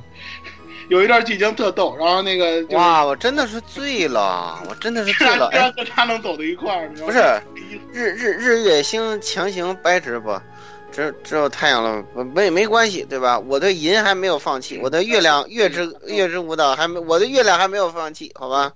毕竟是月的月的象征嘛，对不对？对，哎，嗯，反正这他们俩的互动其实特别有意思，而且呢，基本上也就走了搞笑意了。因为星星这个角色啊，就玛雅这个角色啊，在那个碧鬼里头，其实也有那么一点搞笑的那种东西在这。但是这回一下跟了约娜之后，这俩人好家伙，简直就是活宝，一对活宝，你知道吗？尤其他们打那个就是保养地那段那剧情的时候，特别有意思。然后呢，然后呢，就是克罗组就到这儿，然后接下来呢，就是前辈啊、二五仔啊这些人了，咱们也就不太划分了，就挨着个的来说啊。反正呢，就像老顾刚才说的，为什么说这个这这这个反派做做的越来越像那个这个 黑黑色组织的，就是因为他们这里头二五仔太多了，各种反复横挑。对呀、啊，是吧？你像那个乔治这个人，他。你像乔治这个死胖子，他在闪四里给人的感觉都快走上无间道的那种状态。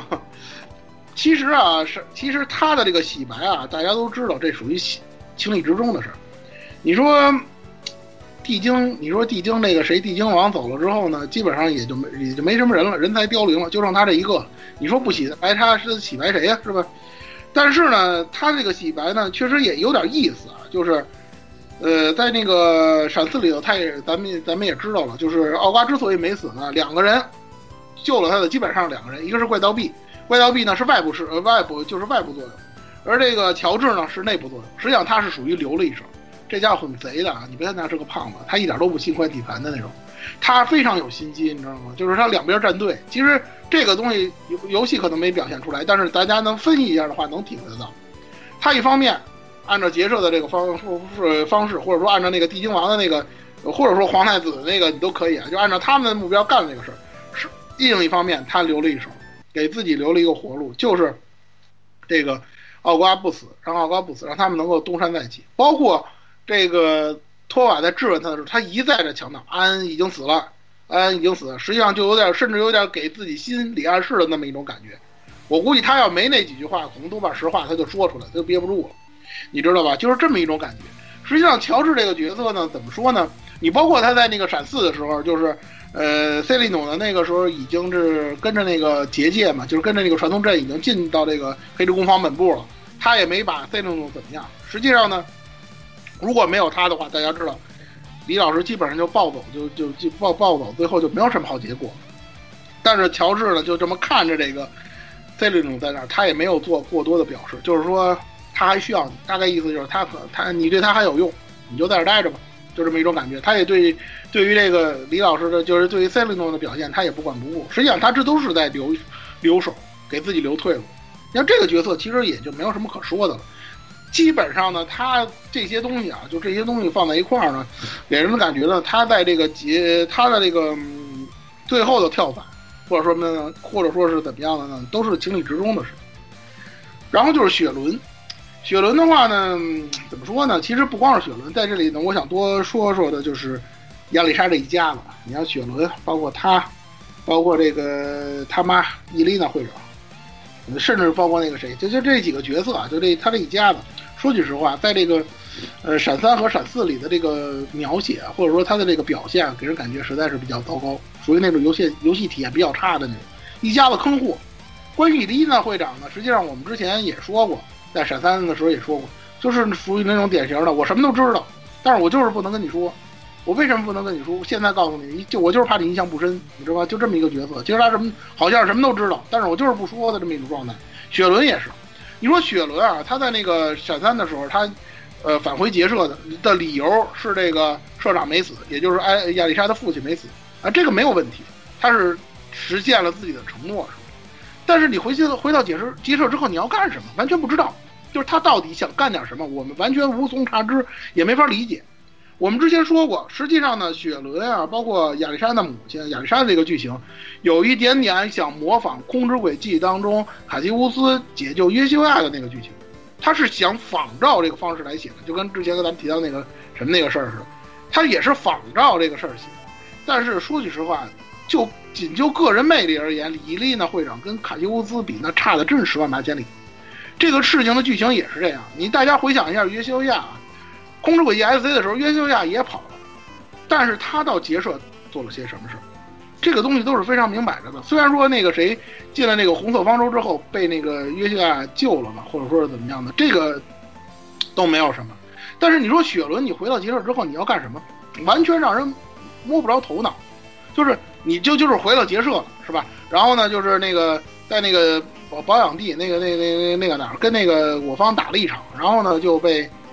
然后，然后，然后，然后，然后，然后呢？就那什么了，就就是这样的这个剧情，就做的非常随便，你知道吗？就这种让我感觉就是，好像是就就跟那个，就跟如果你要是有了这个亚亚历莎在队里啊，就好像那个罗罗老罗之前说那个亚历莎，我亚历莎把雪伦打赢了，然后雪伦就回来了，就给人一种这样的感觉，就是很随便，你知道吗？很随意。我觉着啊，可能那个这个法老宫到这个地步呢，可能那个雪伦那块的剧情，他也不想再吐，再再过多的去那个什么了。本身他也不是游戏的主要角色，是吧？他的这个反水也是意料之中的，是吧？你们就是这样，我们就顺水的顺水推舟就给他推过去就完了，就这样一种感觉，几乎没有什么太出彩的地方。真的跟那个之前就是，你像在那个闪闪二里头，让人发现他自己实际上是结社成员的时候，已经是。天差地别，或者说大相径庭，这个组角色的塑造塑造其实是比较失败的。冰女和雷克特这两个人呢，我提这这这提两句吧。这个冰女呢，真是不容易啊！咱们那个吐槽在闪三的时候吐槽了半天，老说她借不到，各种借不到，是吧？我都努力到这样了，你为什么还不还还还不对我如何如何呢？这次在闪四里头，她终于借到了，隐藏了啊！二周目我操，惊呆了！大家去看一看。一定要看看这段剧情，写的挺感人的。我我其实是想是想聊聊这个的，但是呢，想想也没什么可聊的。他的身世其实闪三的时候说的也很清楚，他为他为什么要跟那个他跟雷克特还不一样，雷克特那种没法让人理解，他还是可以让人理解的。所以说呢，呃，也是挺不容易的。虽然说最后呢，你从那个真结局的这个表现来讲，他还是借不到，是吧？他还得去当他的那个铁道宪兵去。但是呢，怎么说呢，是吧？对。总比那个什么强是吧？总比大少强是吧？就完了，就是这个样子。这个雷克特也是，雷克特其实跟那个宰相有一点类似，就是你现在回想一下，是呃控制轨迹三时候的雷克特，你再想想现在的他，说句不好听的，得亏是这个公主是乔斯特是没看上的，真这真的是没看上的，这人忒不靠谱，你知道吗？这个我就对于他来讲，我就有一句话，就是以后如果你还有出场机会的话，不要再反复横跳了。真的，真的是让人没法接受。这人不知道，不知道他在想什么，你知道吗？你说他是跟随宰相也好，或者说怎么样也好的，我根本不知道他在想什么，或者说他跟随谁也好，他自己得到了什么，或者说获得了什么利益，让人完全摸不透。罗塞，然后接下来就是几位前辈了啊。罗塞呢，这个我是在那个闪三当中呢，我是真没有预测到。他居然跟那个圣兽融合了，就是火之焰之圣兽融合了。如果我如果我在闪三当中我知道这件事儿的话，我恐怕不会预测他在闪四当中会挂，因为之前我们也跟大家说了，帝国怎么着你也得给人留一个，是吧？地之圣兽已经挂了，火之圣兽不能再挂。所以说呢，罗赞呢，其实在这个之前也是一个属于那种让人猜不透的神龙见首不见尾的这么一个角色，他也是知道很多真相，但是他也是什么都不说，是吧？呃，到了闪三，终于没辙了。他把这个整个这个计划，包括欢颜计划到底是怎么回事，都跟玩家们和盘托出了。而到了这个闪四之闪四里头呢，对于这个拯救李老师，尤其是发现这个李老师，发现这个呃地精的这个本这个本部所在地的这个事情上呢，也是做出了最大的努力。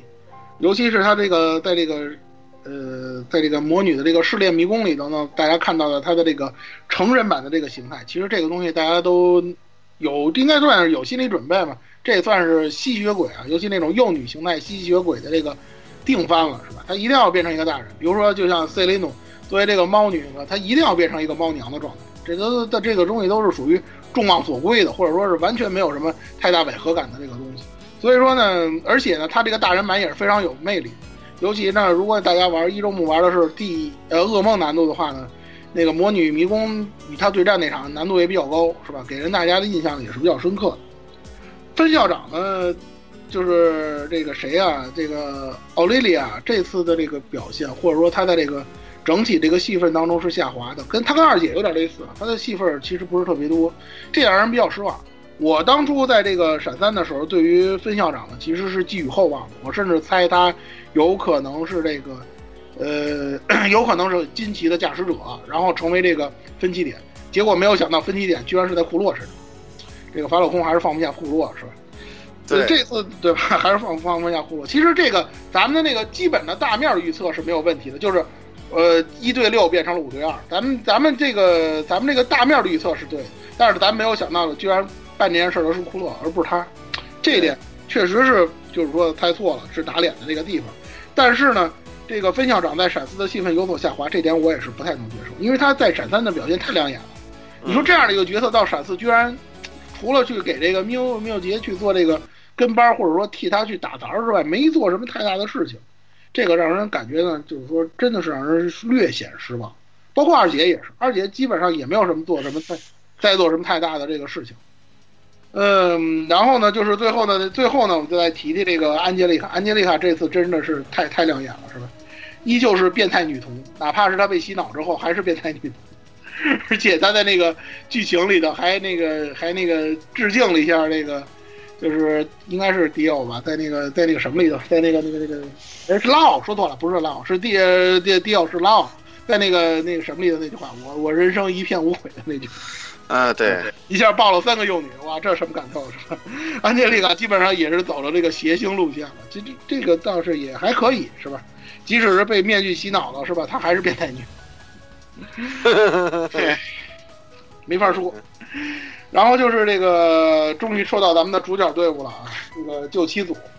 救七组的话呢，实际上刚才呢那个，呃，亚丽莎呀、菲呀、劳拉这些角色呢，我们都提到了。尤其斯呢，咱咱们也说到了，是吧？给这个大少给他哥的这个中二修正权，是吧？基本上这几个角色呢，也都是跟自己的亲人。要不然就跟自己的宿敌展开了对决，并且收获了成长，这也是延续了三代的剧情，没有什么可说的了。然后呢，亚丽莎呢，这里又再再多说几句啊，她的羁个人羁绊或者个人剧情也是挺独树一帜的，因为这个这块啊，是是是是法老空一向在这块是不会做什么太大这个出出太大出格的这个东西，基本上都是是吧，感情逐渐加深，最后来一个是吧，来再来一个非常让人感觉非常甜啊，非常。撒狗粮的这么一个结局，就就就是这个样子。但是呢，这次呢玩出了点花活，就是是呃艾丽莎的这个个人羁绊呢来了个先抑后扬。说别人嘛都是这个感情加深，到他这里呢先分个手是吧，再复合是吧？搞个搞搞个这么一个，这也算是搞个欲擒故纵，欲擒故纵是吧？哎，别扭手，词汇量大，蔡老师词汇量大，我是无话可说了，因为我知道，因为你知道我对个人羁绊这剧情感情这块真的是没什么太大兴趣。我实在，我只能说，就是这你不能有兴趣，否则你会你会体会到骚夫人大压杀，对吧？反正反正这个东西这就是这个样子，就是他还跟以前一样，因为大家知道，甭管怎么说嘛，他还好歹他还是这个官配，甭管怎么说他还是官配啊。就是虽然说他戏份有所下降，经常被经常被人吐槽成亚绿啥嘛，但是或者说怎么样的，但是呢，他依然还是有这个风范的，是吧？跟那个。这这个李老师的这个羁绊剧情，最终剧情呢也是属于最甜的那种，呃，大家知道这点就得了。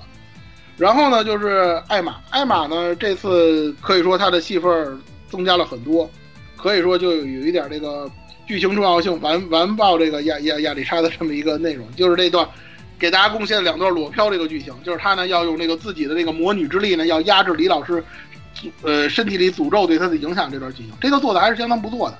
当然了，因为多少有那么一点这个，是吧？那个那个那那个方面的内容我就不多说了，大家呢可以去看一看那个就是艾玛这部分的剧情，描写的相当的不错，尤其这个艾艾玛她自己的这种性格的这种转变还是非常的那个详细的。塞琳诺呢，刚才我们也提到了，这个他这个猫娘这个是众望所归，所有人可能都都会去想，或者说是都希望能够看看他这个猫女这个形态到底是什么样子。这次呢，闪斯也给大家伙做了出来。不过我想说的一点呢，就是这也是这可以说也是法老空一个就是说有自己原则底线的这么一种方式，就是虽然他是猫娘这种形象，但他不是那种纯粹的恶意的卖萌，或者说是废萌，就好比说像那个。什么什么巧克力香子兰那种东西的那种东西的猫娘，或者说有一些纯卖萌、纯卖那个什么的那种那种作品里的那种猫娘的那种形象，他自己也说了，我我对这个我对这个这这这个自己的这个人形的这个状态并不是特别那什么，只不过是没办法，必须要使用魔力的时候我才能这个样子。就是说，法老空在这方面还是有底线的。我一直啊，不信不信不信不信。真的，老蔡，你要像这样想，只要一群宅男围着近藤社长再唠叨两句，说不定就来了。不是不是不是，鸭子他是这样，就是为什么我说这话呢？就是当初在玩轰鬼的时候，我对提坦那个角色是非常有印象的。那个角色说句实话，作为一个幼女，是吧？她要是往想往邪乎了写，她是绝对能给这个女孩写的特别过分的。但是他一点都没有写。那个时候的法老宫特别收敛。或者说他写的依然，虽然说这个皮塔这个角色很萌很可爱，但是这个角色非常非常的硬，这是我在玩空鬼的时候一个非常深的印象。当然你说到了闪鬼啊，出来阿鲁迪娜那样的，那就没办法了，是吧？就到了这个地步。但是我的意思是说什么呢？就是法老宫他还是有底线，他还是有原则。真真的这这一点我比较。那是当年，那是当年，那是当年了。但是我现在可不好说。但是我说实话。塞琳诺这个角色，我真是感觉不到她像像那些角色，就那些猫女角色里的那种样子的。我觉得这个的可能也算是一种原则的体现吧，或者说怎么样。这个大家呢，这是我个人的意见啊，但这个大家可以那个，如果要是觉得有别的一些看法，或者说对于塞琳诺这个这这个形象有一些别的认识的话，咱们再说。然后呢，就是新七组。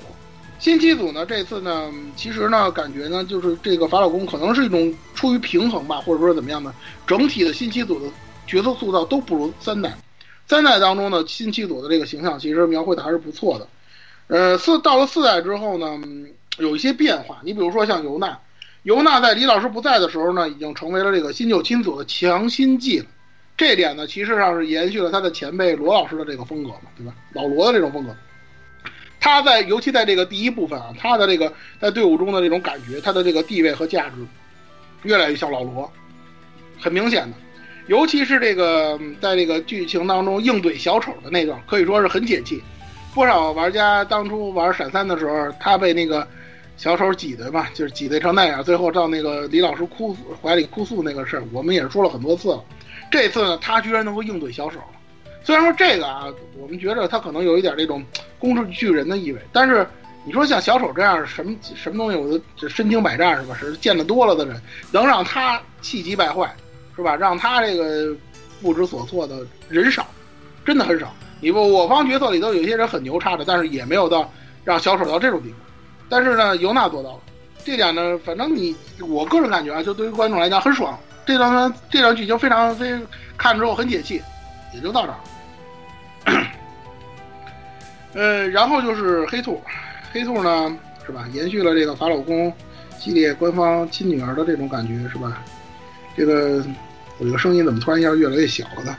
这个主线主线剧情里是吧？这个这个拥抱李老师次数最多呀，是吧？然后那个李老师醒过来之后，他在那陪睡啊，就是极极极尽这种这种这种女女这种这个女女孩能做到的这种感觉啊，包括。甚至有一个非常让人觉得那个匪夷所思的剧情啊，就是他居然能捡到李老师在《闪之轨迹三》当中那个作为抑制他那个鬼力、抑制他的诅咒之力的这个道具，居然是他捡着的，不是艾玛，也不是这谁，也不是亚丽莎，居然是他。你让官方对他的这个偏袒，这个太明显了，基本上。那个他的这个性格，其实我们刚才在说飞的时候，其实已经提到了，就是他的这个人设啊，跟飞是有重叠的地方的。到了《闪之轨迹四》之后。阿鲁提娜的这个性格终于是跟他分开了。那官方是怎么描绘他的呢？基本上就是一种小动物的那种，就是把它描绘成一种小动物似的那种性格，就是他也不是傲娇，因为傲娇呢，他一定要有傲这个成分，这个黑兔是没有的。他的这个性格呢，有一点这个别扭兽的那种感觉。其实呢，其实再说的直白一点，基本上就是这个点兔里头智乃的这个翻版。其实我觉得法老宫豪这角色基本上可能肯定也是参照了这个声优他以前的这个形象了，真的特别特别的像。有如果我呢是。是吧？我我是那种人，就是吧。老老姑老让我说这句话，就是那个人活着就是为了黑兔，我就是这这这种这种原则的人。我一周末的时候玩的就是黑兔的那个最终羁绊的那个剧情。你玩这个剧情的时候，其实你就会发现啊，他跟李老师说的那些话，就是很明显，就是如果换一个角度、换一个立场、换一个世界观的话，那就是点兔里头志乃说的那个话，就是你知道这么重要的时刻是吧？这么这个温馨的这个时刻，你为什么要叫我来？你这你你把我叫来，这不是浪费时间吗？你看他这个话跟那个志乃当初说那个心爱的时候差不太多，就就就这么一种感觉。但是呢，当时呢，李李老师跟他说，我我已经决定了，是吧？我我在我心中最重要的就是你啊！他一下这个就敞开心扉了，是吧？李老师也不叫了，直接就黎恩先生了，是吧？就就就这就是这样的剧情。所以说呢，就是怎么说呢？就是很多这个人物啊，就是到了《闪之轨迹四》之后呢，他的这个。表现的这种转变，或者说他的这个人物最后的塑造的这种成熟感，能够到了这种地步地步，在这么多的角色里头，他还能够有一些亮点在这儿，也是着实不易的一件事情。但是不是所有的人都是这样？你比如说库鲁德，你比如我接下来说的这几个角色，他就问题就比较多了。你比如像库鲁德，他的这个戏份呢，基本上还是围绕和皇太子的互动展开的，偶尔呢做一做放飞自我的尤娜的拘束器，就是在尤娜特别。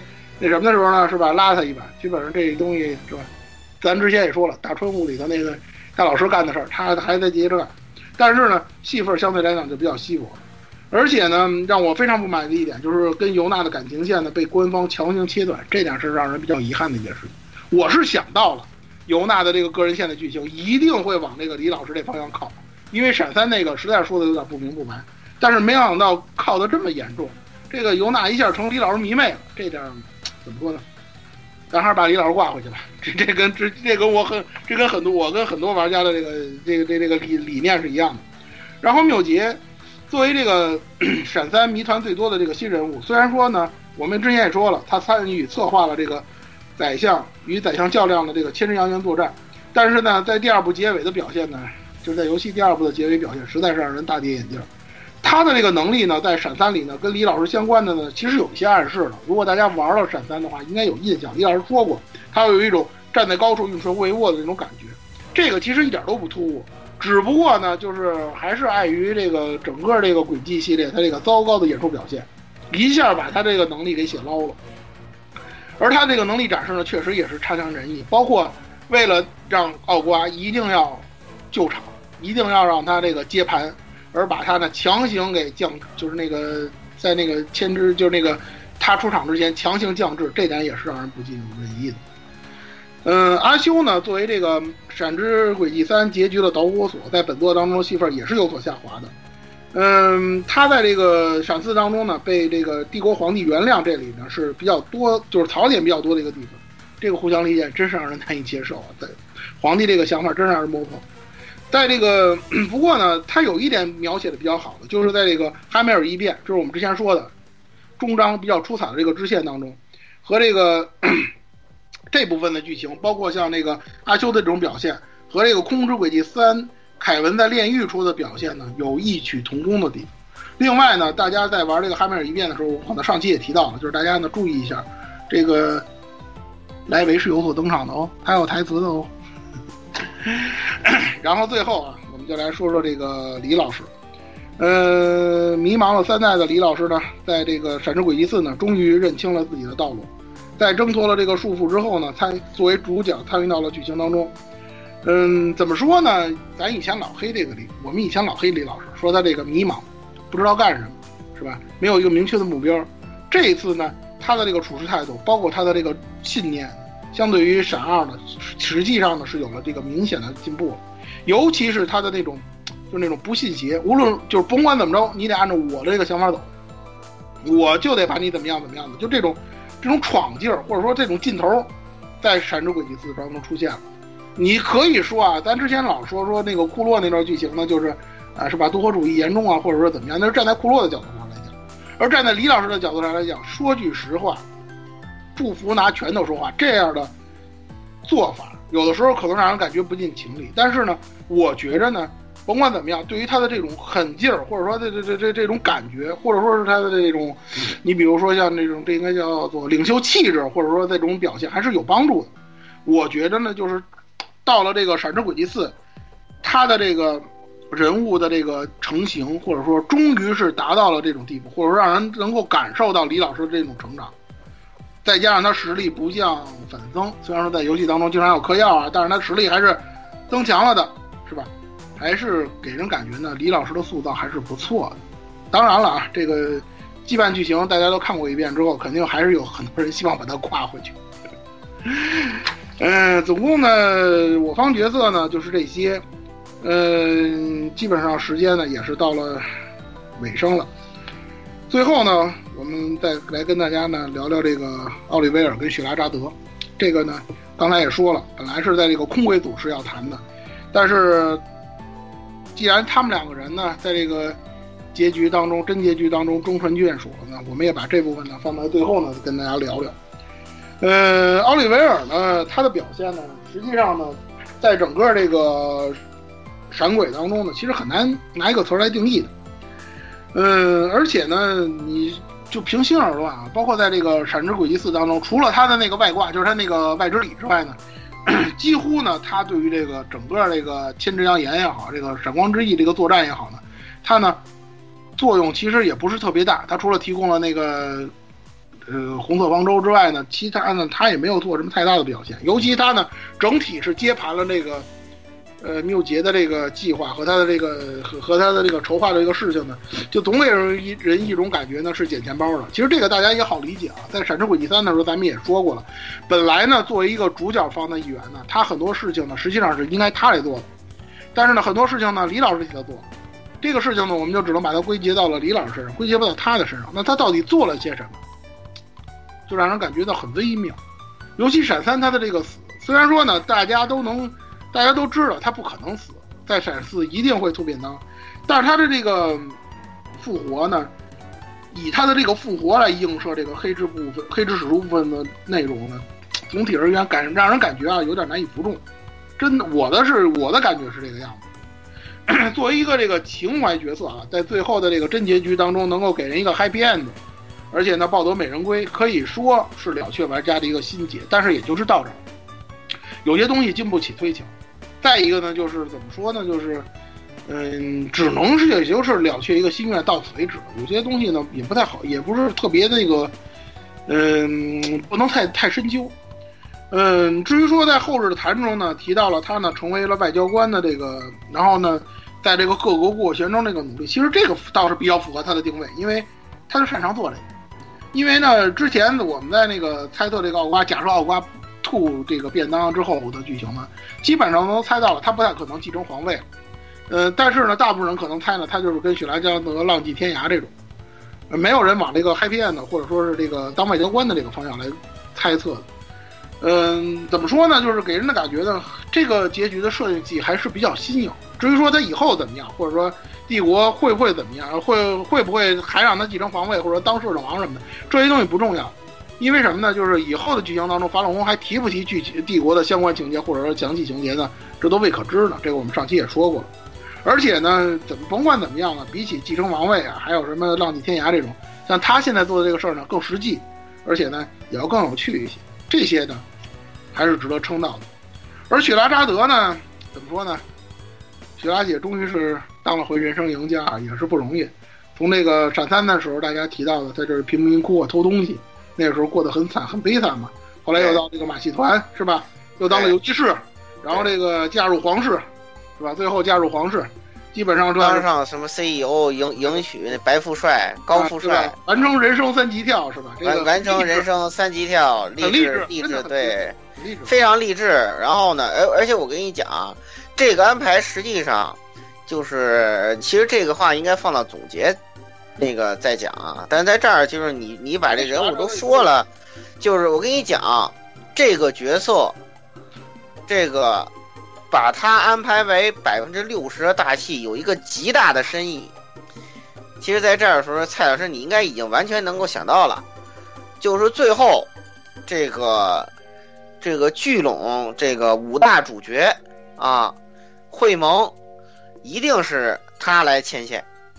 你放心，百分之基本上我就说百分之百吧，啊，因为我对现在法老共的三俗尿性基本已经摸的，也不说门儿清吧，也虽不中亦不远矣了，就啊，所以说就是真的，哎，我你甚至可以就把这个画面想象出来，就是由他来由他来跟这个外交官夫人雪拉扎德一块儿组织这个五大主角会盟，因为他们既有这个威望。对吧？也有这个人脉，然后呢，他也有这个地位，毕竟初代角色嘛，对不对？我觉我觉得非常合理，你知道吧？我觉得这个事儿啊，如果要是法老空以后呢，呃，真的要出这个所谓的列曼片的时候，咱咱们再看，别着急，先别着急下结论，咱咱再看，因为咱们他确实嫁入皇室了。至于说他还当不当游击士，这事还未可知呢，对吧？他以后要做什么？游击士啊，你放心吧，他一定会当的，你放心吧。反正帝国这个，哎呀，就他先生这脾气。哎，你想想，你一个干外交的人，你有一个可以在其他国家免免签随便走的老婆，你愿不愿意啊？我我我我肯定愿意。关键关键问题是还是侧重的问题，这个到到时候再说，也别着急。反正甭管怎么样啊，这些假设咱们还是整理一下，到时候在那个总结篇再一并说。因为这这，因为这两口子是一个很大的切入点，就是法老控不会说平白无故的把他们俩一这个大戏放在这么重要的一个阶段性的。结局，然后给你做一个完整的全画幅的一个呈现，它绝对是有用意的，你就放心吧。啊，嗯，反正甭管怎么说啊，这个大结局啊，就是这个真结局啊，还真的是挺温馨，包括那个音乐也很温馨。对，这样我就对轨迹系列我就放心了，最后肯定不会为我这个结结结尾的音乐也会用这首曲子，就是甭管怎么说啊，咱咱老吐槽李老师说这个笑容逐渐消失。然后到了这个真结局里头，李老师终于恢复笑容了，不容易啊，是真的是不容易。对对 对，对吧？我们这个轨迹节目呢，也也不容易，是吧？这这这一年跟大家聊了四期，白活了四期，总算是把这个产值轨迹呢也跟大家呢说完了，是吧？终于是像一个结局，就甭管怎么说啊，这结局到底会有什么深意放在一边，它至少像一个结局了，它不像闪三一样给你生卡死，是吧？这就是一种进步，对吧？咱们要。咱们还是要正面的来，这最后呢，咱们还是要正面来评判一下华老空的，对吧？还是那句话，没有功劳有苦劳，是吧？对吧？就像老顾之前说的啊，就是咱们可能以明年啊，可能还会有一期，就是关于这个轨迹系列最后的阶段性总结。因为甭管怎么样嘛，再再见面就三年后了。这个这个游戏再见面很有可能就是三年后。对对，大概是三年后。对，大概就是嘛。对，大概就是谢拿豆。对，那大概就是在闪四的这个中文版发售以后的某个时间点啊，咱们可能还会再聊一下聊整个这个轨迹系列给大家的这个印象，包括这个系列怎么从一个田园农家乐式的题材就跑成现在这么一种牛鬼蛇神到处跑的这种状态，咱们都会聊聊到的。所以呢，怎么说呢？这个次呢，咱们就就此搁笔，也就是暂时间。就先聊到这儿。To B continued in next。对，感谢感谢大家一直以来对咱们节目啊，包括对于这个《闪之轨迹》这个系列的支持。还是那句话，最辛苦的是玩家，对吧？呃，这游戏厂商是吧？这个闷声发展还挣了那么多钱，他们一点都不会那什么的，一点都不会放过你们的，以后还会有机会虐你。对对对，哎，等会儿我要考虑一下这期节目上的时间啊。对，在这儿该说了啊。这个 AR Live 啊，二零一八年这个年度这个评奖季啊，嗯，又将这个隆重召开，嗯，然后就是各位听众朋友们想行使投票权啊，就要加入官方 QQ 群幺零零六二八六二六啊，然后到时候所有的那个投票，呃，跟这个可你可以投的票数啊。这个跟需要投票的内容都会出现在这个 QQ 群。我算了一下时间，在那个时候应该已经该该开始投票了。那个这个，所以说就是请大家及时关注一下 QQ 群啊。然后就是这个这这次这个大家评奖结果，基本上又会会由这个这个蔡之柱老师给大家开讲啊。这这这一年的大事儿确实挺多的，也有哎杂事非常多哎。所以说就到时候由这个也也蔡老师也给大家来。这个总结一下，哎，回顾一下。老顾这么说的意思就是我逃不掉了，就是这意思。哎，对对对对对，你看这个，对吧？明年对吧？这个业界又开始全面复苏了，我们一到一月份又可以看那个《约定的梦幻岛》啊什么的，对吧？对，哎，对吧？一堆一堆爆炸的，然后水果篮子这个，而且我特别对水果篮子都活过来了，都挺尸了，而且那个什么约炮大作战居然，哎。这个官方，这个日本业界第一毒奶《约炮大作战》居然节操社来做动画，哎呀，看来节操社快倒闭了吧？节操社是不想活了。不是你，你要明白，咱们咱们这个事儿说完了之后，没过几个钟头，这这个这个打脸就来了，你知道吗？咱这节目时没说几个钟头，年最打脸事件，我咱咱咱咱那最快打脸事件，我先预约一个，就这个。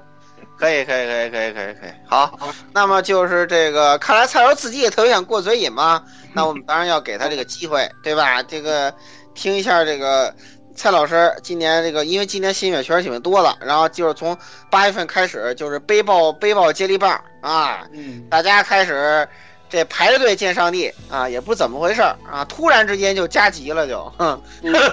祖师爷，各行各业的祖师爷，各种收人也挺沉重的。对对对对对，本来我们今年不想聊背包了，只只不过是从八月开始，这个加急有点多啊，所以说就是，呃，在这里也预告一下吧，因为正好节目从档期上说是连着的嘛，就是请期也期待一下今年的这个节目啊，没加群的朋友想投票的赶紧加一下群，哎，来这个行使一下自己庄严的表决权。哎，最后你们投票的结果，哎，我们会在节目里给大家念出来，好吧？啊，那就到这里啊，咱们这个年终总结见啊，嗯，再见再见，再见再见。